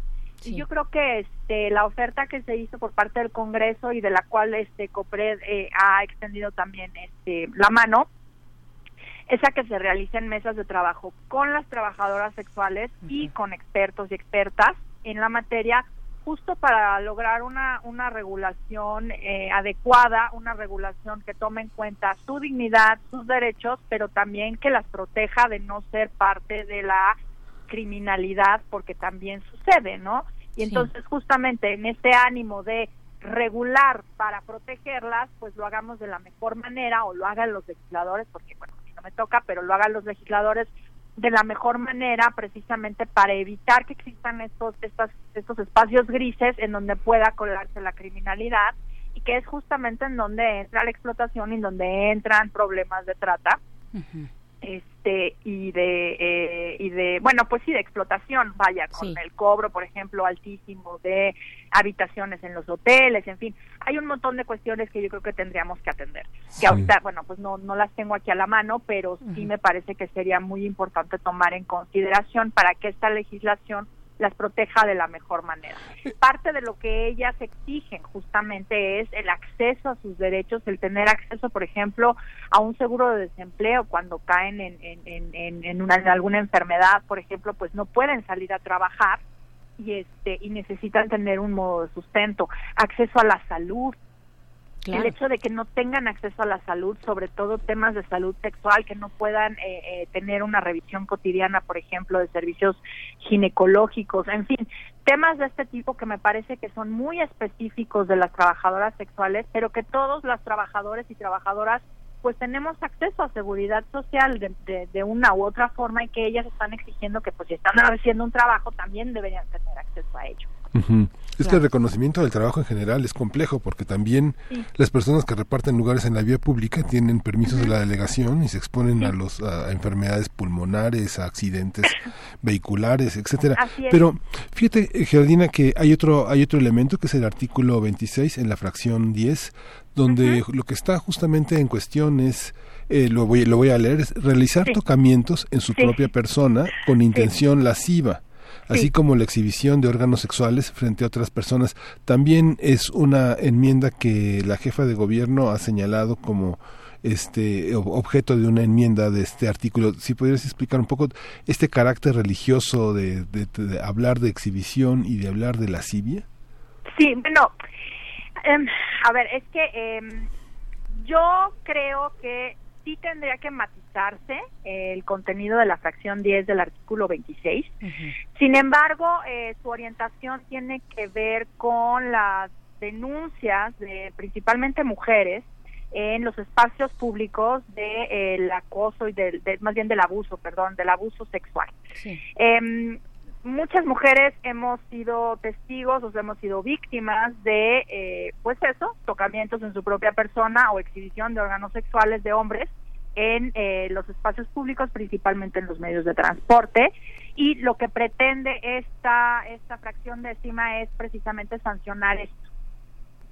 Yo creo que podría hacerse la redacción de estas conductas de una manera muchísimo más clara y que no dé lugar a la sanción de cualquier exhibición, digamos, o de cualquier autotocamiento. ¿A qué me refiero? Yo creo que tendría que definirse de una manera muchísimo más clara cuál es la finalidad del autotocamiento o de la exhibición y no dejarlo así de manera tan abierta, porque cuando hablamos de exhibición de órganos sexuales, pues híjole, puede entrar todo, ¿no? Puede entrar las marchas de los 400 pueblos, puede entrar... la este, marcha del orgullo, que ya viene.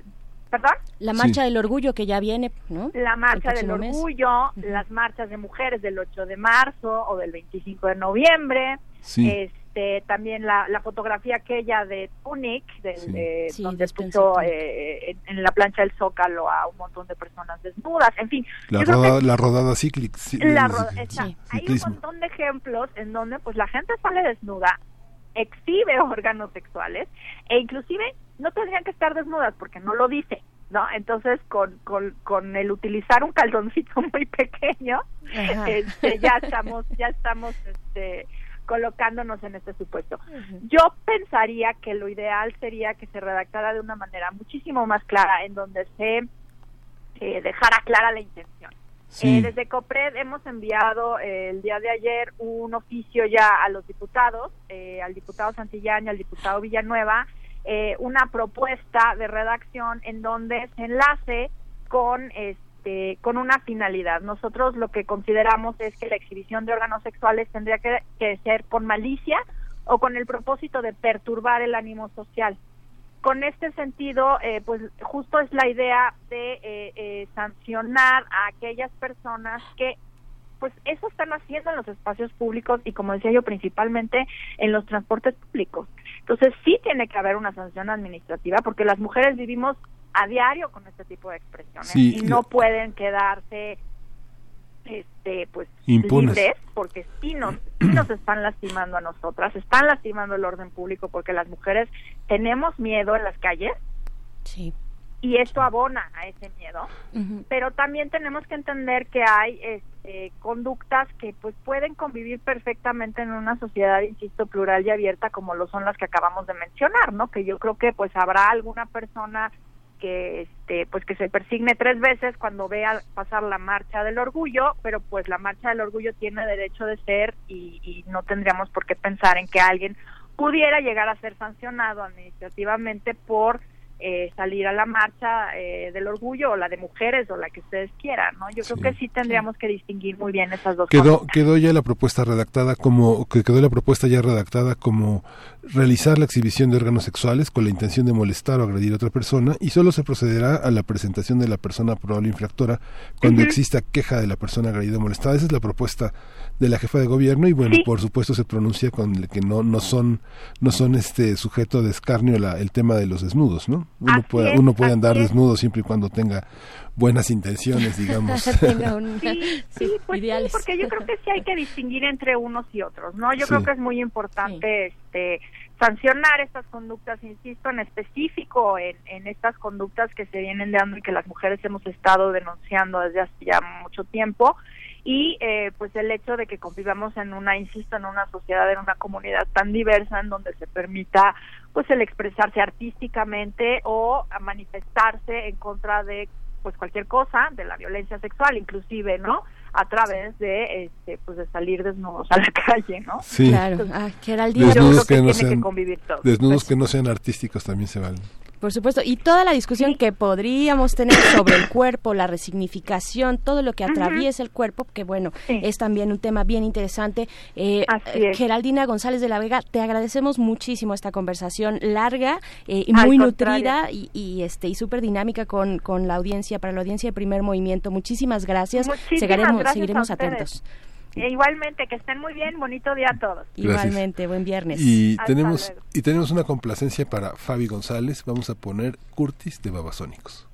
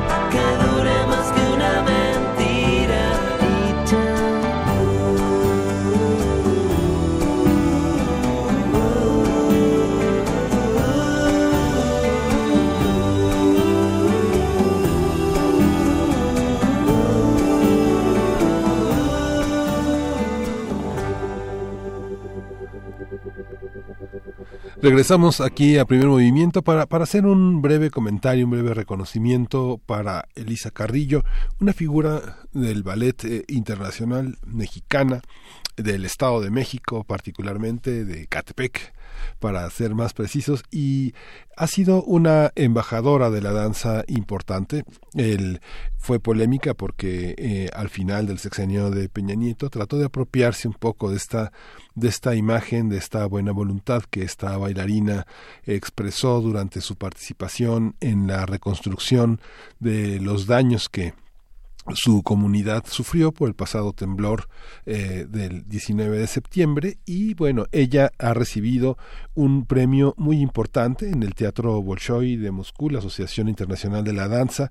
Este se le entregó el máximo premio para el mundo del ballet, del ballet, no de la danza contemporánea, sino del ballet, el premio Benoit de la danza y es un premio que se le ha entregado a este a grandes figuras eh, de la danza como Alicia Alonso, Mikhail Baryshnikov, Boris Eifman, Julio Boca, este gran bailarín argentino que es entre los latinoamericanos galardonados junto con Elisa, uno de los más importantes. Han- lo han recibido fundamentalmente los rusos que son verdaderamente una potencia, pero entre nosotros, entre los latinoamericanos, pues ha sido Alicia Alonso, Julio Boca y ahora Elisa Carrillo que bueno este va a tener justamente vamos a tener nuevamente el privilegio de verla en una gala de ballet el próximo 12 de julio en el Auditorio Nacional de la Ciudad de México y bailar esta esta conjunto de obras que ha recibido este premio. La fundamental es el personaje de Julieta en la obra de Romeo y Julieta, esta coreografía de Nacho Duato, esta gran, gran coreografía que fragmentos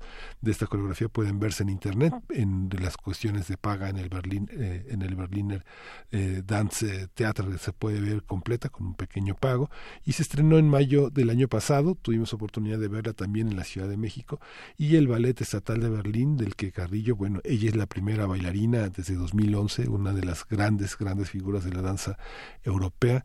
Y bueno, este, lo hacemos de su conocimiento y bueno, le mandamos un abrazo a Elisa Carrillo por su buena voluntad y por representarnos con esa dignidad.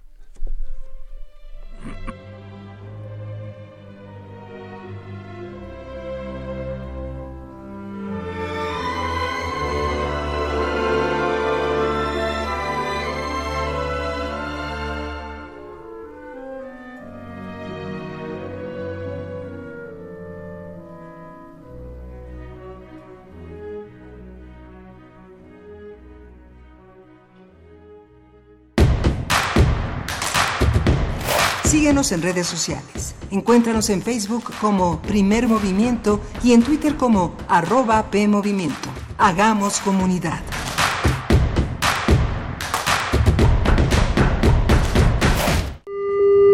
Hace varios eones, la Tierra fue un planeta rebosante de vida. Sus habitantes agotaron los recursos naturales y acabaron con los seres vivos. No permitamos que el futuro nos recuerde como una tragedia griega.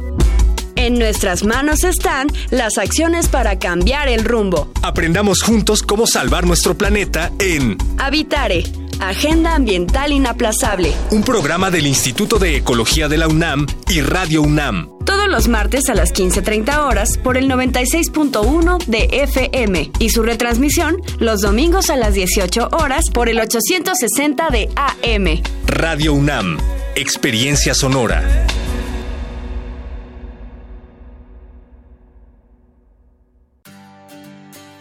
Me gusta.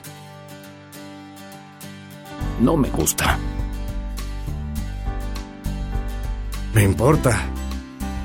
No estoy de acuerdo. Me enoja. Me inspira. México es plural y las personas tenemos diferentes opiniones, pero hay algo que nos une. Queremos que nos vaya bien. Porque en la democracia contamos todas. Contamos todos. Bríndale protección a tu hija. Si cursa el quinto año de primaria, vacúnala contra el virus del papiloma humano. También es momento de completar los esquemas de vacunación de tus hijos. Recuerda, las vacunas son seguras y gratuitas. Prepara su cartilla y participa en la Segunda Semana Nacional de Salud 2019. Del 20 al 24 de mayo acude a tu unidad de salud. Por el bienestar de tu familia y de México, vacúnalos. Secretaría de Salud. Este programa es público ajeno a cualquier partido político. Queda prohibido su uso para fines distintos a los establecidos en el programa.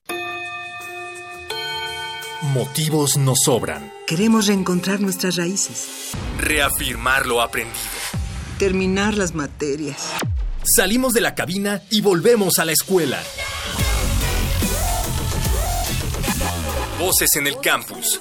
Una transmisión especial de resistencia modulada desde distintos planteles de la UNAM. Que la de GACO y Radio UNAM traen para ti. Próximo martes 28 de mayo, FES Cuautitlán. De las 12 a las 15 horas. Transmisión a las 20 horas por el 96.1 de FM. Hacemos comunidad. Universitaria. Resistencia modulada. Radio UNAM. Experiencia sonora. ¿Quiénes hacen la ciencia? ¿Cómo se suma la ciencia a las soluciones de los problemas iberoamericanos? Científicos, investigadores y académicos de Iberoamérica hablan de los avances en ciencia, tecnología e innovación que inciden en nuestra vida. La ciencia que somos. La ciencia que somos. Iberoamérica al aire. Viernes a las 10 y media de la mañana. 96.1 de FM. Retransmisión, domingos a las 9.30 de la mañana por el 860 de AM. Radio UNAM. Experiencia sonora. Encuentra la música de primer movimiento día a día en el Spotify de Radio UNAM y agréganos a tus favoritos.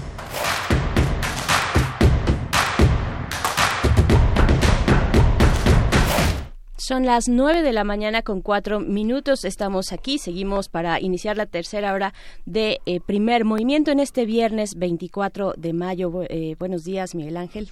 Hola, Berenice, buenos días. Estamos ya desde hace dos horas aquí esperando esta tercera hora con muchísimo gusto porque vamos a tener música. Así es, vamos a tener música después de eh, un programa lleno, lleno de información, pero también de radioteatro, también de Cineclub Hertziano. Estuvimos comentando el documental de Rita Guerrero eh, y pues bueno, seguimos y también está este, este tema muy importante de la ley de cultura cívica en la Ciudad de México eh, con Geraldina González de la Vega, presidenta del COPRED, pues en este ángulo sobre el trabajo sexual, un programa muy nutrido y todavía por delante nos queda la poesía necesaria en voz de Miguel Ángel Quemain. Y después nuestra mesa del día vamos a estar conversando con Rodrigo Laje, quien es músico y laudero y también con Citlali Peláez, profesora de biología de la Universidad Nacional de Córdoba, eh, que toca un instrumento, ambos tocan el instrumento un, eh, pues característico de Zimbabue que se llama la vira y pues vamos a estar con música, música en vivo aquí en la cabina en unos momentos más, Miguel Ángel, y pues con esto nos vamos a la poesía necesaria. Primer movimiento. Hacemos comunidad. Es hora de Poesía Necesaria. Vamos, vamos a escuchar eh, una. Estuvimos a, tuvimos a, a- Rita Guerrero en el documental que presentamos en estos viernes de complacencias y en estos viernes de Cineclub. Y vamos a escuchar una, una, uno de los poemas más importantes de Roberto Ponce. Eh, Roberto Ponce no solo es un intérprete, es también un compositor, es un periodista y es uno de los hombres que ha fundado también el tema de la canción rupestre. Desde con Ina Galindo hizo una, una pareja muy muy interesante. Y vamos a escuchar este este poema este poema que se llama Mírame desaparecer que tuvo una versión de Gerardo Enciso, una versión del propio Roberto Ponce y una versión de Nina Galindo. Vamos a escuchar el poema sin la música de, de Roberto Ponce, pero sí con su palabra, sin la interpretación de Nina Galindo, pero sí con esta, con este eco de esta gran cantante, de esta gran intérprete, y vamos a acompañarlo con eh, Panteón Rococó, con La Carencia, que justamente en, en el inicio de un Vive Latino recuerda lo maltratados que son los músicos, no hay agua, no hay toallas, el sol está cayendo, pero ya se quieren ir a su casa porque ya quieren parar de tocar porque van a escuchar a Santa Sabina, que es la, la agrupación musical que lo sustituye y justamente fue el grupo tan mítico en el que Rita Guerrero dejó eh, la, eh, la impronta de su voz. Pues ahí les va, este, mírame desaparecer. Dice, nunca creí que aquella noche en que te conocí mi vida quedaría sellada hasta el fin, ya que el revólver que en mi almohada cuidaba de mí mataría el amor. Me diste un Judas en la orilla del camión aquel y algo partió mi palpitación. Ya mis amigos advirtieron, cuidarían de mí si me clavaba. Hoy mírame desaparecer. Podría vivir, pero estoy muy joven y no quiero. Mírame desaparecer. Podría vivir, pero estoy muy joven y no quiero. La ventanita de la esquina se negaba a abrir y en la vinata don Benito no quería salir. Ya mis amigos me llevaban a mi carpa arrastrando las cobijas. Nunca pensé que en la botella te podría olvidar, más bien lo que quería era volverte a encontrar, y lo que hallaba en la almohada, si podía dormir, era un revólver. Por eso mírame desaparecer. Podría vivir, pero estoy muy joven y no quiero. Mírame desaparecer. Podría vivir, pero estoy muy joven y no quiero. Esta mañana muy temprano decidí salir y fui con mis amigas para hablarle para hablarte al fin. No nos abriste y me alejé para llamar tu atención con tres plomazos. Ya mis amigos regresaban al terreno aquel gritando es inútil, no te va a recibir. Jalé el gatillo una y otra vez, una y otra vez, hasta caerme. Mírame desaparecer, podría vivir, pero estoy muy joven y no quiero. Mírame desaparecer, podría vivir, pero estoy muy joven y no quiero. Mírame. Acá nos dejaron sin agua, sin chela, sin nada, hijo, ¿eh? Agua, por favor, acá atrás. Esta canción que sigue y con esta nos vamos a despedir. Sabes, vienen muchísimas bandas y en lo personal, ya quiero terminar, quiero ver a la Santa Sabina si me van a dar chance de... se disfrutara la santa, hombre. Entonces,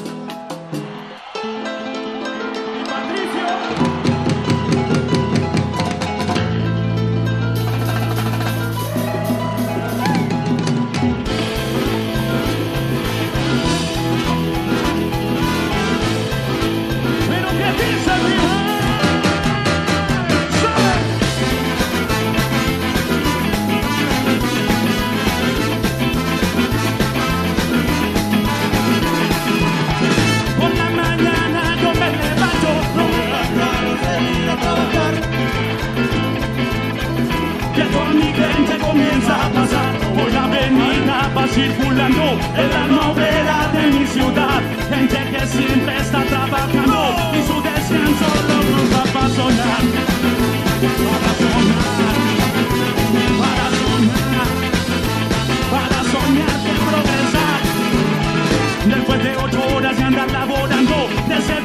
se siente en hogar. Pues con la chinga que llevo a diario, ya no me alcanza a progresar. Ya se han pasado decenas de años, decenas de años pasarán. Porque en un mundo globalizado, ¿qué es lo que pasa a ganar? Bien que lo sabe esta gente, porque en un mundo globalizado, ¿qué es lo que pasa? Hey, la gente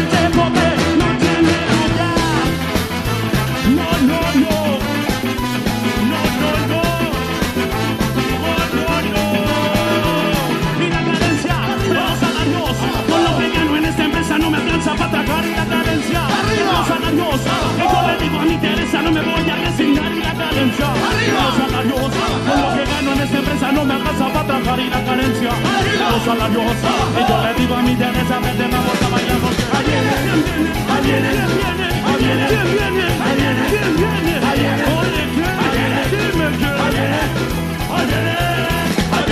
el chile que te mantiene y en la cama te entretiene y en la boca lo detiene, pero tiene tu pareja y sopla una oreja para que mueva la cintura y desde la calentura, y después de la sobada ella ya no quiera nada y te diga que no, que no, que no, que no, que no, que no. Oye que no, oye no, no, no, no, no, oye no, un poquito más, tiene mucho tiene mucho tiene mucho tempo, tiene mucho tempo, tiene mucho down, tiene mucho down, él dice woman, woman delgado, tiene mucho down, tiene mucho down, tiene mucho tempo, tiene mucho tempo, tiene mucho down, tiene mucho down, tiene mucho down, tiene mucho down, dice este woman, woman delgado. Oye, pues ya nos vamos, papito. Una tarde poca madre, sí señor. Así que antes de irnos, quisiéramos escuchar su dulce voz una vez más. Dice, pero que suena mambo. Say boy, yo, yo.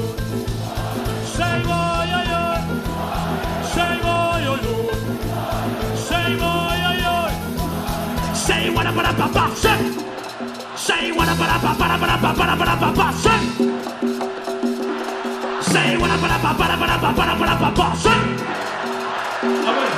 say. What up, what up, say. Say skibber lambis, skibber lambis, men den macken satt i batti, oj, oj, oj. Say oj, oj, oj. Say oj, oj, oj. Say oj. Para arriba, para arriba, todo el mundo va para arriba, para arriba, para arriba, que la gente va para arriba, para arriba, o para arriba, oye, brincando, brincando, brincando, brincando, brincando, se bloque cuesta canción, cuesta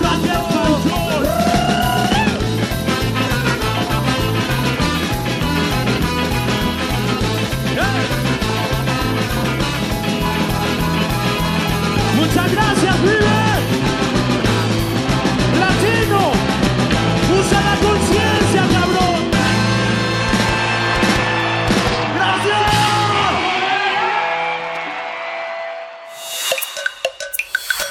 Primer movimiento. Hacemos comunidad. Viernes de música. La embira es un instrumento musical de Zimbabue. Se trata de un piano de mano considerado sagrado por el pueblo Shona, que lo, ha utilizado durante más de mil años. Los materiales de este instrumento son de metal, madera y una calabaza resonadora que se monta en el, en, en el embira. Este instrumento se ha convertido en parte esencial de la diversidad cultural de Zimbabue y ha sido incorporado en diferentes géneros como el chimurenga. El- la tradición musical de Zimbabue es rica y destaca en África, ya que las políticas culturales han promovido la industria musical local. Músicos de otros países de ese continente viajan de manera constante a Harare, que cuenta con estudios de grabación y sellos discográficos. Presentación y muestra de este instrumento, cómo se toca y cómo se inserta en la tradición musical de Zimbabue y el resto de la región. Para hablar de él nos acompañan en esta cabina Rodrigo Laje, quien estuvo una temporada, seis meses en Zimbabue, investigando su música y la fabricación de sus instrumentos tradicionales. Hace siete años comenzó fabricando su primera Invira y hoy, eh, hoy en día ha construido más de 300 instrumentos. Bienvenido Rodrigo Laje, gracias por estar acá. Muchas gracias, muchas gracias. Y está Citlali Peláez, ella es profesora de biología en la Universidad Nacional de Córdoba y otras instituciones. Ella también baila y es bailarina de danzas de Guinea y toca la embira, como lo vamos a ver y escuchar. Bienvenida. Gracias. ¿Con qué empezamos? ¿Con qué empezamos? ¿Qué es la embira? Bueno, eh, antes que nada, eh, muchas gracias por invitarnos, es un placer. Eh, sobre todo, este es un medio muy importante para difundir esta música, que no es muy conocida, ¿no? ¿Quién conoce qué es la música de Zimbabue? Eh, vamos a empezar con una canción, un toque de embira, muy tradicional, muy ancestral. Es, cabe aclarar que en un principio la música de embira era vocal, ¿sí? Y a lo largo del tiempo, tiene más de mil años de antigüedad. A lo largo del tiempo se fue desarrollando el instrumento embira eh, para complementar la música. Cuenta una leyenda que mm, em, es una música muy espiritual y la música escu- la escuchaban que provenía de adentro de las rocas, de adentro de montañas sagradas. Entonces las personas que la escuchaban no podían creerlo, no entendían qué, era ese qué eran esos sonidos. Entonces así fue como fueron desarrollando el instrumento para poder ejecutar los instrumentos que provenían de adentro de las rocas. Claro, Rodrigo, eh, valdría la pena que comentaras, que nos comentaras para compartir con nuestra audiencia, porque efectivamente, pues conocemos nada o muy poco de la música de Zimbabue y particularmente de este instrumento. Descríbelo, por favor, físicamente para que quienes nos escuchan tengan esa idea un poco más clara. Bueno, ¿cómo, cómo, para quien está escuchando y no viendo, cómo se imaginan este instrumento? Este es una tabla de madera de aproximadamente 18 centímetros de ancho por 21 de largo, en el cual están montadas 24 teclas de metal. Estas teclas eh, son forjadas con un acero de una gran dureza para que provoque el timbre tan peculiar que tiene el instrumento. Se toca con tres dedos, con los dos pulgares y con el dedo índice. Eh, y bueno, y se toca también en ensamble. El- la música de Envira tiene una peculiaridad que es que la música dialoga entre sí. Entre los dos enviras o más enviras hacen una música. ¿sí? Es muy similar a lo que se llama la música de sicuris de, del norte de Argentina, de Bolivia, de Sudamérica. Y además de esta tabla eh, con estos metales, está envuelta en un... En, pues en una especie de calabaza muy grande, como en una coraza. ¿Qué Así es. Eh, bueno, esta es una calabaza, eh, exactamente, se llama DC y es lo que es como un amplificador natural. Tengamos en cuenta que incluso en el viaje que yo estuve, eh, yo estuve seis meses en, repartidos en dos años y la verdad que no hay electricidad prácticamente. Así debo haber estado en cinco lugares que tenían electricidad, el resto no hay electricidad. Entonces, ¿cómo hacían para amplificar el sonido del instrumento? eh, se la han ingeniado para colocarla dentro de una calabaza. Entonces la vibración que las teclas emiten se transmite al, al cuerpo acústico de la calabaza. Muy bien. Y, y, pues cuéntenos, cuéntanos, eh, Rodrigo, eh, de la historia de este instrumento, de, de cuándo data, qué, qué importancia, qué relevancia tiene también para la cultura, no solamente de Zimbabue, sino de la región en general, en términos musicales y, y sonoros, que además tienen una riqueza, eh, pues vaya, que no tiene límites, eh, incluso eh, que ha este, pues llegado a todas las fronteras, ¿no? Bueno, es muy interesante. Este instrumento pertenece a una familia que se llaman lamelófonos. Así como tenemos aerófonos, cordófonos, etcétera. Este instrumento es un lamelófono. Eso significa que tiene unas lengüetas de metal, como la marímbola, por ejemplo, eh, que de hecho la marímbola que se toca en Cuba eh, es de origen africano. ¿sí? Esta familia de instrumentos está distribuida de norte a sur a África y he visto em, se han hallado restos arqueológicos de 1400 años de antigüedad de teclas de Envira. ¿sí? Eso es muy curioso. A su vez, yo he visto pinturas de Brasil de 1860 en donde en la pintura se representan personas tocando Envira. O sea que a su vez con la llegada de la esclavitud a América ha venido este instrumento, pero después se ha perdido un poco la continuidad de, del, bueno, del Sí. instrumento en Latinoamérica. Claro. Mm. ¿Qué tan, ¿Qué tan popular es actualmente?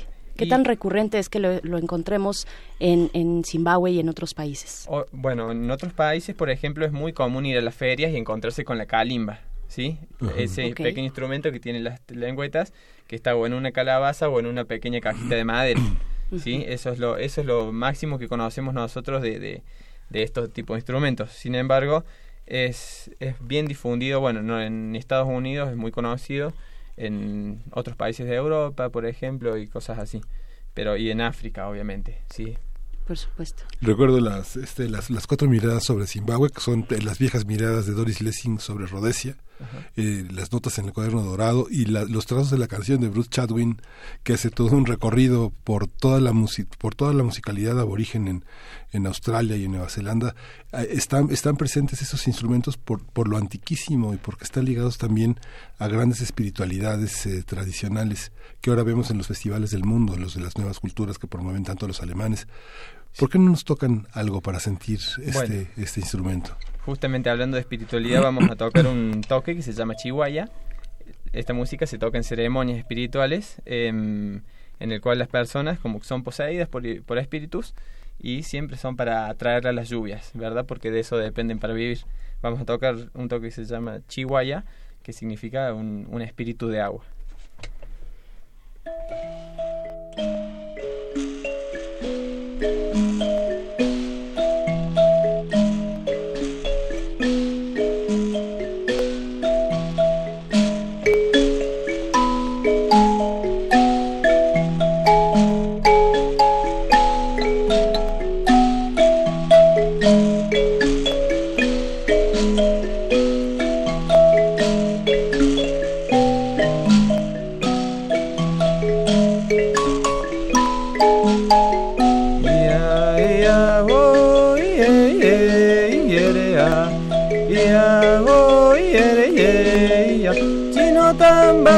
mudziva macho chihwaya chinotamba mudziva macho chihwaya chinotamba mudziva macho chihwaya chinotamba mudziva macho chihwaya iya iya o oh, ihere ye ihere ha.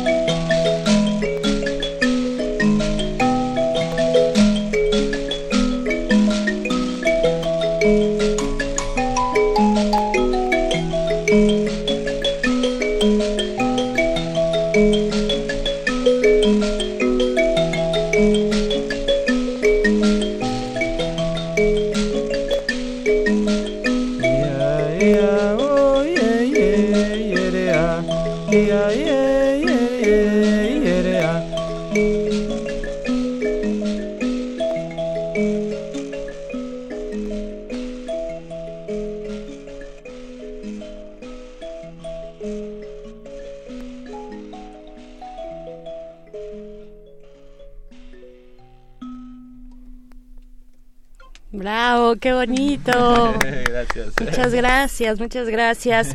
Eh, Rodrigo Lajes, Itlali Peláez, acabamos de escuchar Espíritu de Agua. Sí, de se, llama Chihuahua. Chihuahua. Sería el título original, digamos. O sea que tampoco, al ser una música tan anónima, tan popular, tan ancestral, no es que tienen así como un nombre, un rótulo la canción, sino que es como la intención del, del toque.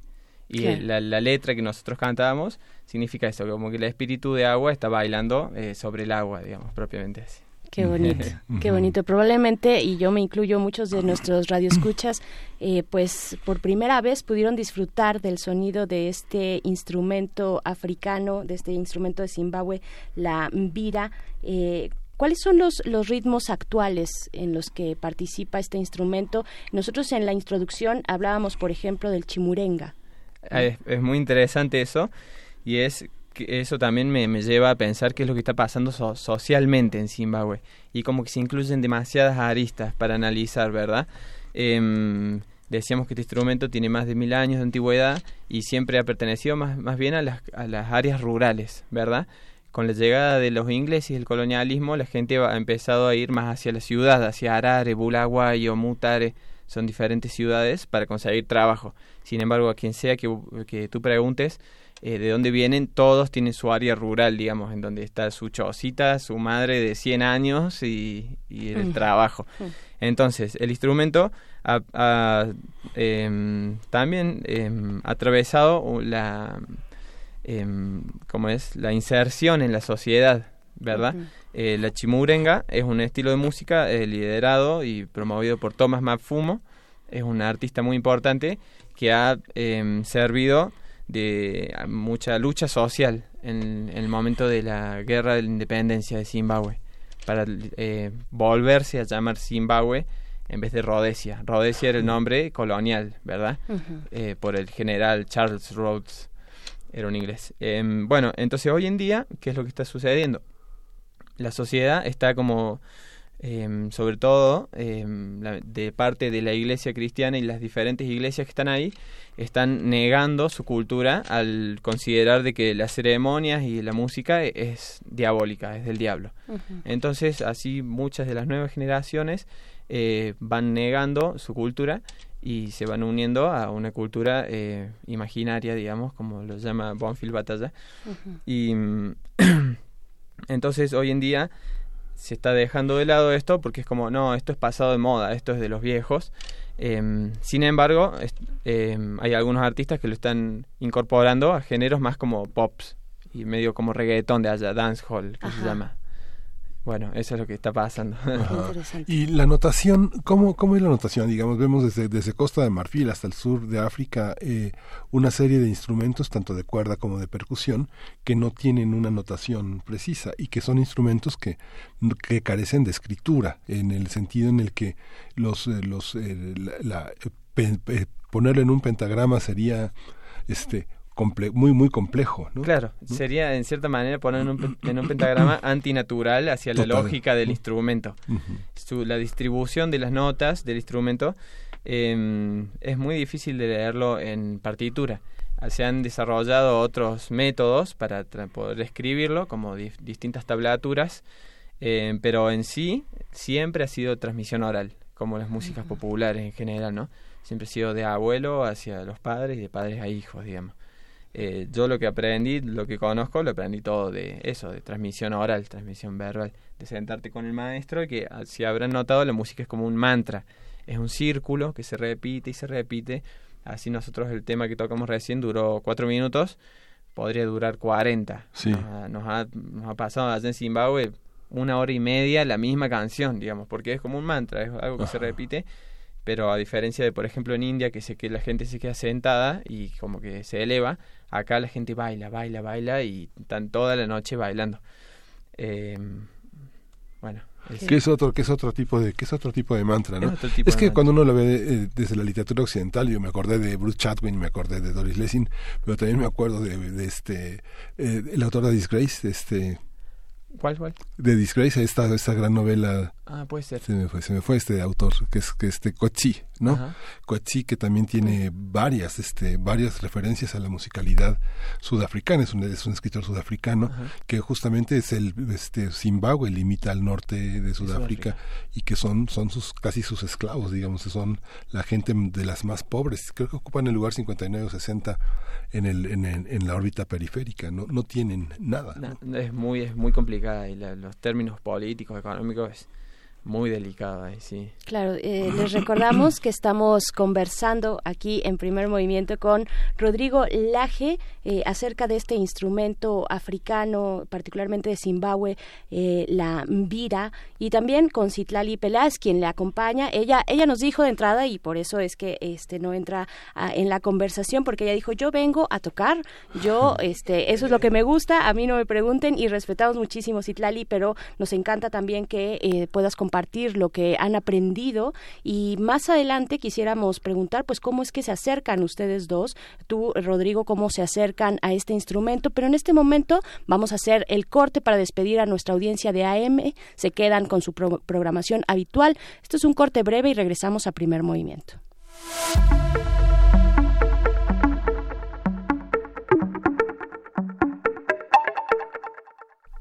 Muy rápido ya estamos de vuelta.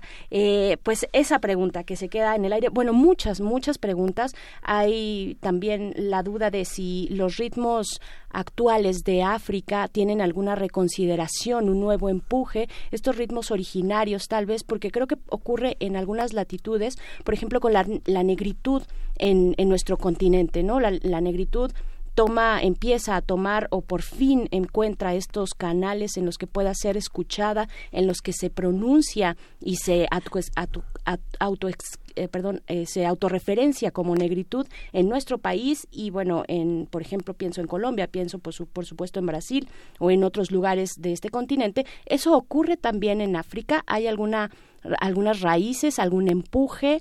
Eh, no quiero hablar de panafricanismo porque creo que es una, una palabra compleja, ¿no? Complicada como controversial.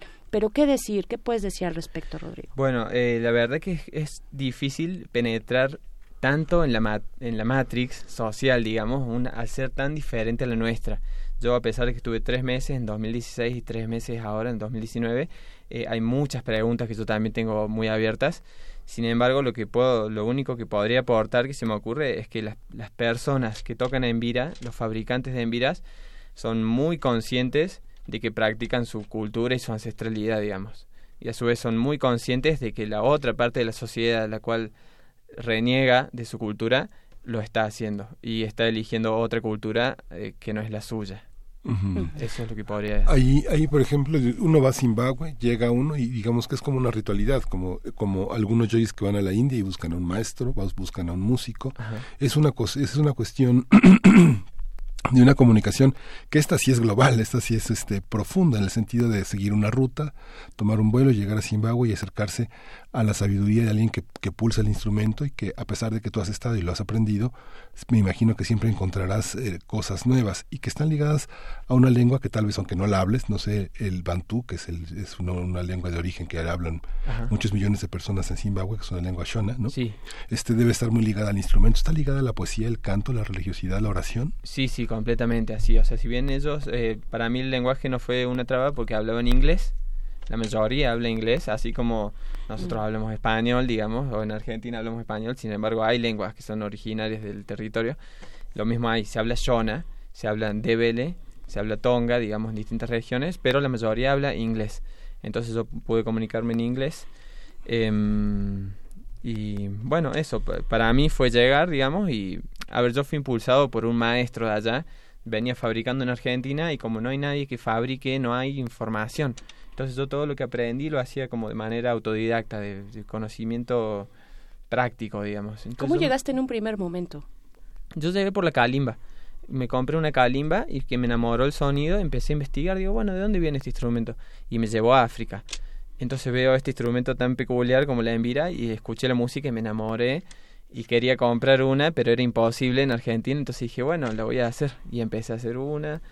y empecé a hacer otra y otra y otra y así hoy en día es como mi, mi- mi profesión. Si, nuestros radioescuchas pudieran verlos, digamos, los verían vol- sentados, volcados, a- a- como si estuvieran en una, como casi en una flor de loto, con, un- con el instrumento sobre sus rodillas, que ocupa prácticamente la mitad de su tronco, y que miran hacia adentro, ¿no? Es una, es una cosa de introspección muy, muy poderosa de, ser- de hacer que vibre el cuerpo al unísono con el instrumento, ¿no? Sí, es muy, es muy curioso eso, porque eso, la caja de resonancia, por ejemplo, para los escuchantes, la caja de resonancia de una guitarra apunta hacia afuera, el agujero está hacia afuera, la envira es lo opuesto, apunta hacia adentro, hacia todo el tórax.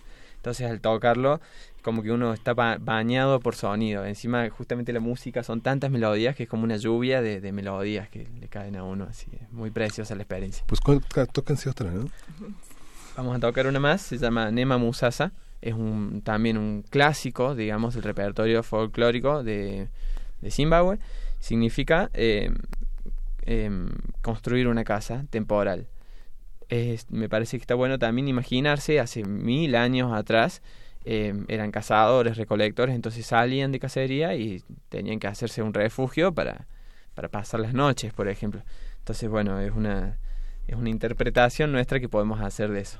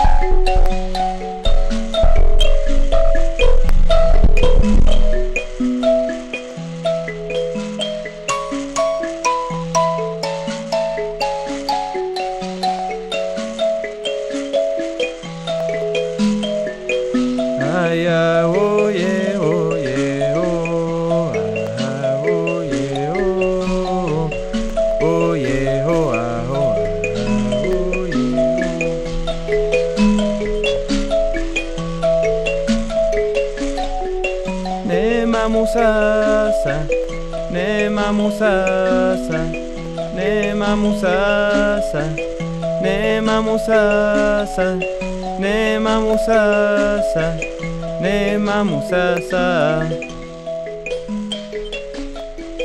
Pereka, pereka, pereka, pereka, bura mukaranga. Ay, yeah, oh, yeah, oh. Pereka, pereka, pereka, pereka, bura mukaranga.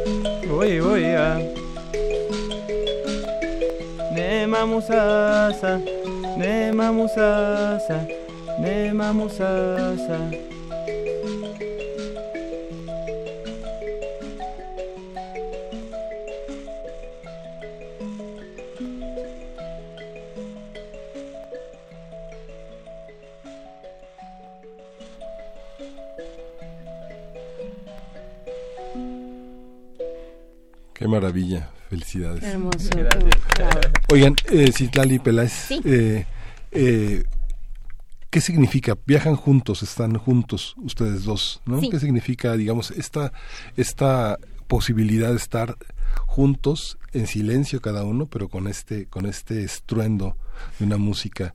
¿Cómo, ¿Cómo es entre los músicos estar acompañado? ¿Qué tipo de hermandad se genera? ¿Qué conexión? ¿Cómo, cómo así como los guitarristas, los pianistas se ven unos a otros, se dan tiempo, se dan entradas, ustedes están en la vibración del instrumento, ¿no? ¿Cómo, cómo es esa relación entre estos músicos y cómo la han vivido allá? ¿Cómo, cómo es allá? en- ¿Cómo es en Zimbabue? ¿Cómo se vive? Bueno, hay que decir que Citlali nos, nos advirtió No. de entrada que, que, que no, que, que- que quería solo tocar, pero ¿quieres contestar? Sí, sí, sí.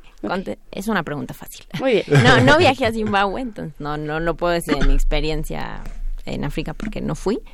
Pero sí puedo contar mi experiencia de haber tocado en Córdoba con gente eh, hace un par de años con Rodri.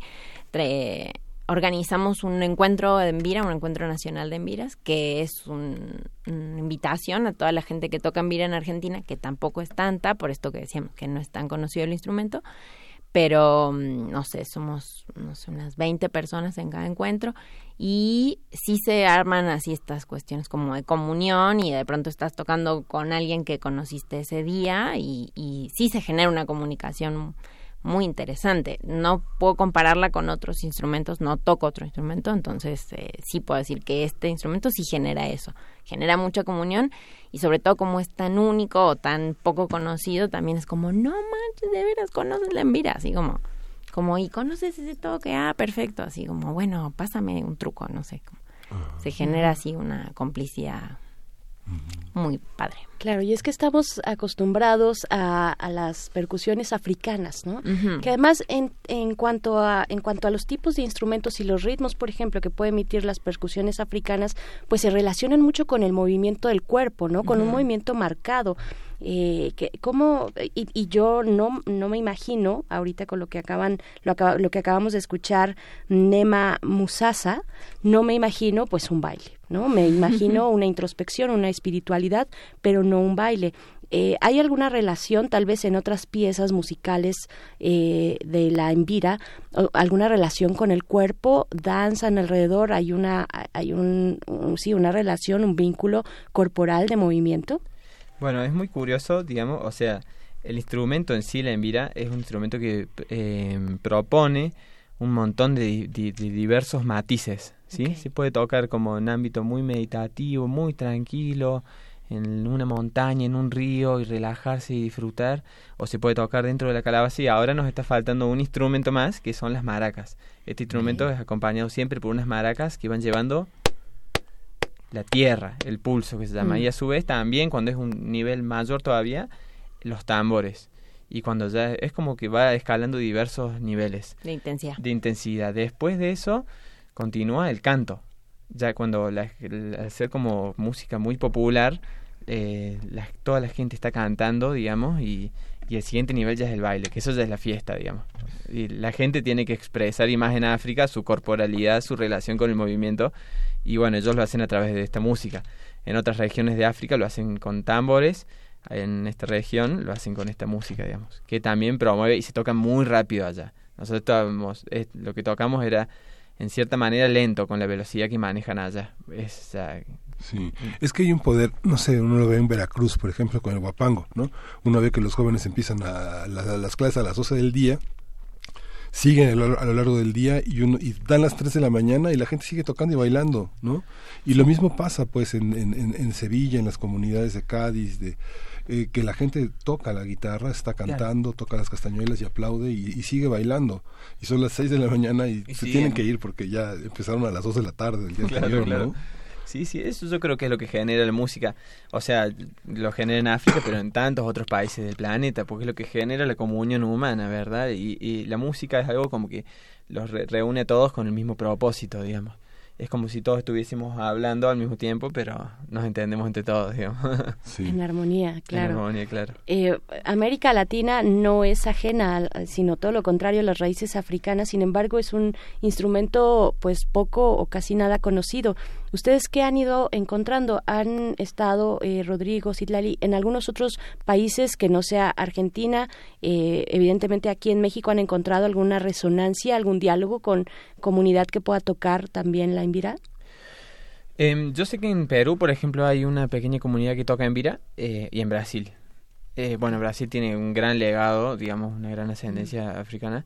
Em, pero no en otros países. Justamente por esto de la difusión, ¿verdad? No mucha gente se ha metido t- tan en las como en las profundidades de África a investigar. Creo que un digamos. poco es lo que decías de que lo más difundido es la percusión y en general se asocia el arte africano a la percusión y justamente el otro día hablábamos con una gente, un chico de Mozambique que vive aquí, em, que eso como que eh, lo que nos gustaría es como recalcar esta cuestión de que África no es un país, ¿no? Como que si- la envira es de Zimbabue, la percusión más difundida eh, tanto en México como en Argentina y en casi toda América Latina es de Guinea o Senegal o de la zona del oeste de África.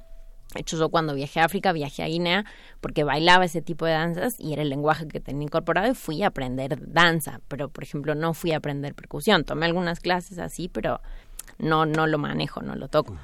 Pero sí es lo que más, cuando uno dice danza africana, siempre o el 90% de las veces es de Guinea y sí es interesante empezar a, a esto, a destacar o a nombrar como cada cosa por su nombre, ¿no? Sí, Zimbabue, Zimbabue es, un, es un país que no da al mar, digamos, tiene Botswana, tiene Sudáfrica, está, está como muy limitado por una geografía muy estricta y, de, y además de grande, de grande, de poca agua, ¿no? Es un lugar de que como, como muy poca agua. Hay una diferencia entre esta, no sé, pienso en la Costa del Marfil, una música como la de Salif Keita o los músicos del Nilo, ¿no? Ahora que nos dice nuestro amigo Ricardo Peláez que, es- que hizo la curaduría para muchos programas de primer movimiento sobre la música en África, en ese gran, en ese gran continente, es, es mañana es el Día Internacional de África. ¿Hay una diferencia entre la música del mar y la música de la tierra, de la música de la sed y la música del agua? es, es muy curioso, es muy, muy poético el aporte y es muy cierto, me parece. Em, sin embargo, es como curioso porque cualquiera pensaría que esta música es como del mar, es del Ajá, agua, ¿verdad? sí. Porque es muy acuática. Ajá. Sin embargo, es como muy mediterránea. Em, yo creo que hay una diferencia entre la música del mar y, del, y lo mediterráneo, obviamente. Em, sin embargo, no, no, no podría darte un ejemplo ahora ya en concreto, digamos. Em, pero mm, sí, eso yo... Zimbabue, digamos, una región también tiene su región, su, su momento, su temporada de sequía y su temporada muy húmeda, sí. Y donde llueve, llueve, pero llueven tormentas. Tienen las cascadas Victoria. Tienen las, cal- las. Victoria Falls, claro. Sí, sí, donde, en el cual viene el, por el río Zambezi, digamos, hay mucha agua. Eh, yo, mm, en esta ocasión, eh, voy un poquito de tema, estuve trabajando en un documental que estuve filmando, que ahora prontamente lo, lo estamos trabajando en editar y en, en masterizar, digamos, para sacarlo al aire, en el cual la idea, el propósito es acercar mucho más a la gente a sobre la cultura de, de la Envira y de, de, de Zimbabue en general. Y bueno, y ahí estuve en las Victoria Falls fil- fil- filmando todo el inmenso Sí. volumen de agua que cae, digamos. es- Claro. Y lo vimos en Bob Marley, ¿no? Fue, fue tal vez de las primeras aproximaciones a Zimbabue, todas esas protestas que Sí. se hicieron desde Jamaica, Sí, este, poderosísimas, ¿no? Dedi- Dedicó un, un disco a eso, ¿no? Claro. ¿Cuáles son esos esos canales, esas vías por las que eh, pues podemos acercarnos un poco más a esta diversidad? El día de mañana, por ejemplo, nuestra eh, colaboradora, nuestra amiga Amalia Fernández, eh, colaboradora en Primer Movimiento, pues nos recuerda que el día de mañana es el Día Internacional de África, ¿no? Ahora que hablabas, eh, que mencionabas Itlali, esta idea de África completa como si fuera un todo, eh, que no dividimos, que no distinguimos en tanta riqueza y además tantas, eh, tantos idiomas, tantas lenguas, tanta, de verdad, un arraigo impresionante en cada espacio y distinto entre sí, eh, pues cómo nos podemos acercar justo para ir, eh, pues poniendo las cosas en su sitio, ¿no? Distinguiendo eh, entre distintos, eh, Claro. pues entre distintas culturas, ¿no? Bueno, nosotros hemos conocido acá en México una persona muy especial que se llama Mañanga, que proviene de Mozambique, pero vive acá en México hace 10 años. Eh, tiene una agrupación que representa la cultura de Mozambique en México que se llama Njira. N-D-J-I-R-A.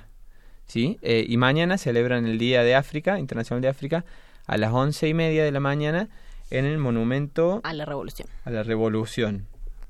Este, Hacen un flash mob, que es una coreografía masiva, y donde cualquiera que desee, que tenga curiosidad, se pueda acercar y participar. Este, mm, bueno, eso yo creo que es un buen punto de partida, Sí. digamos, para comprender más. Claro, mañana a las 11.30 de la mañana en el Monumento a la Revolución Njira. Njira, Ujú. sí. Ok. Pues ahí está la invitación. Pues les agradecemos mucho. ¿Podemos pedirnos con una más? Sí, claro, claro, sí. Muchas gracias. Gracias, eh, muchas gracias por invitarnos. Tocamos una más que se llama Buca Tiende. Yo creo que es uno de los de las los toques más poderosos que existen, digamos, de, de Envira. Y que por seguro allá en África se toca y la gente termina bailando así. Pero a su vez es muy bonito, es muy tierno. Significa levántate y anda. Cucarandega, Thank you.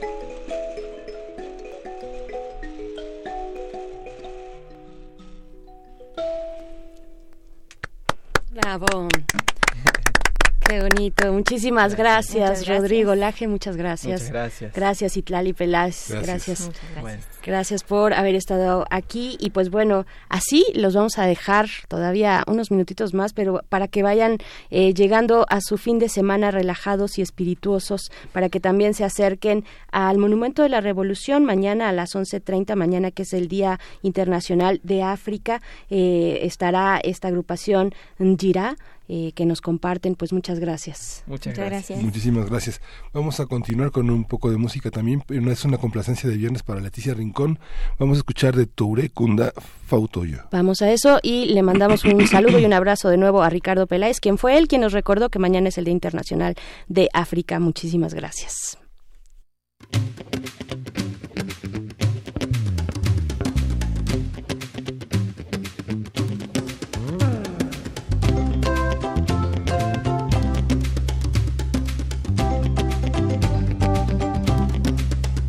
Fatuyo, si ya ya la no. Fatuyo, si ya ya la no. Fatuyo, si ya ya la no. Fatuyo, si ya ya la no. Fatu fai fai fatu fatu plema yo fatuyo, si ya ya la no. Fatuyo, si ya ya la no. Fatuyo, si ya ya la no. Fatuyo, si ya ya la no. Fatuyo, si ya ya la no. Fatu fai fai fatu fatu plema yo fatuyo,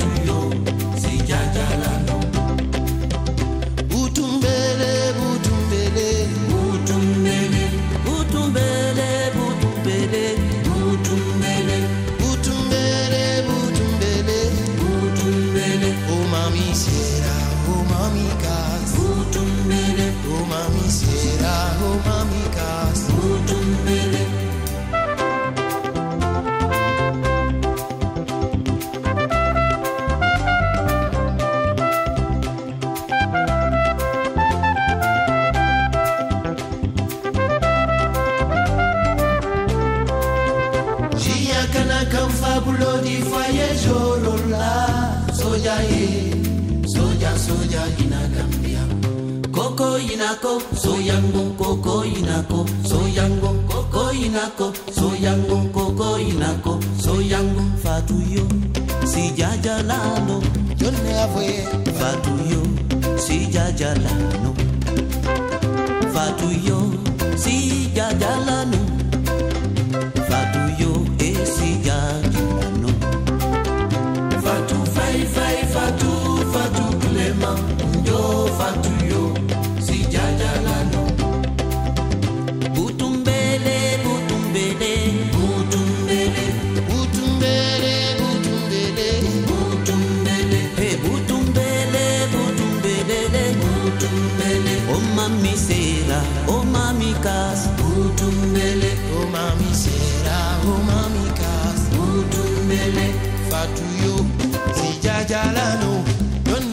Fatou yo, si jajala.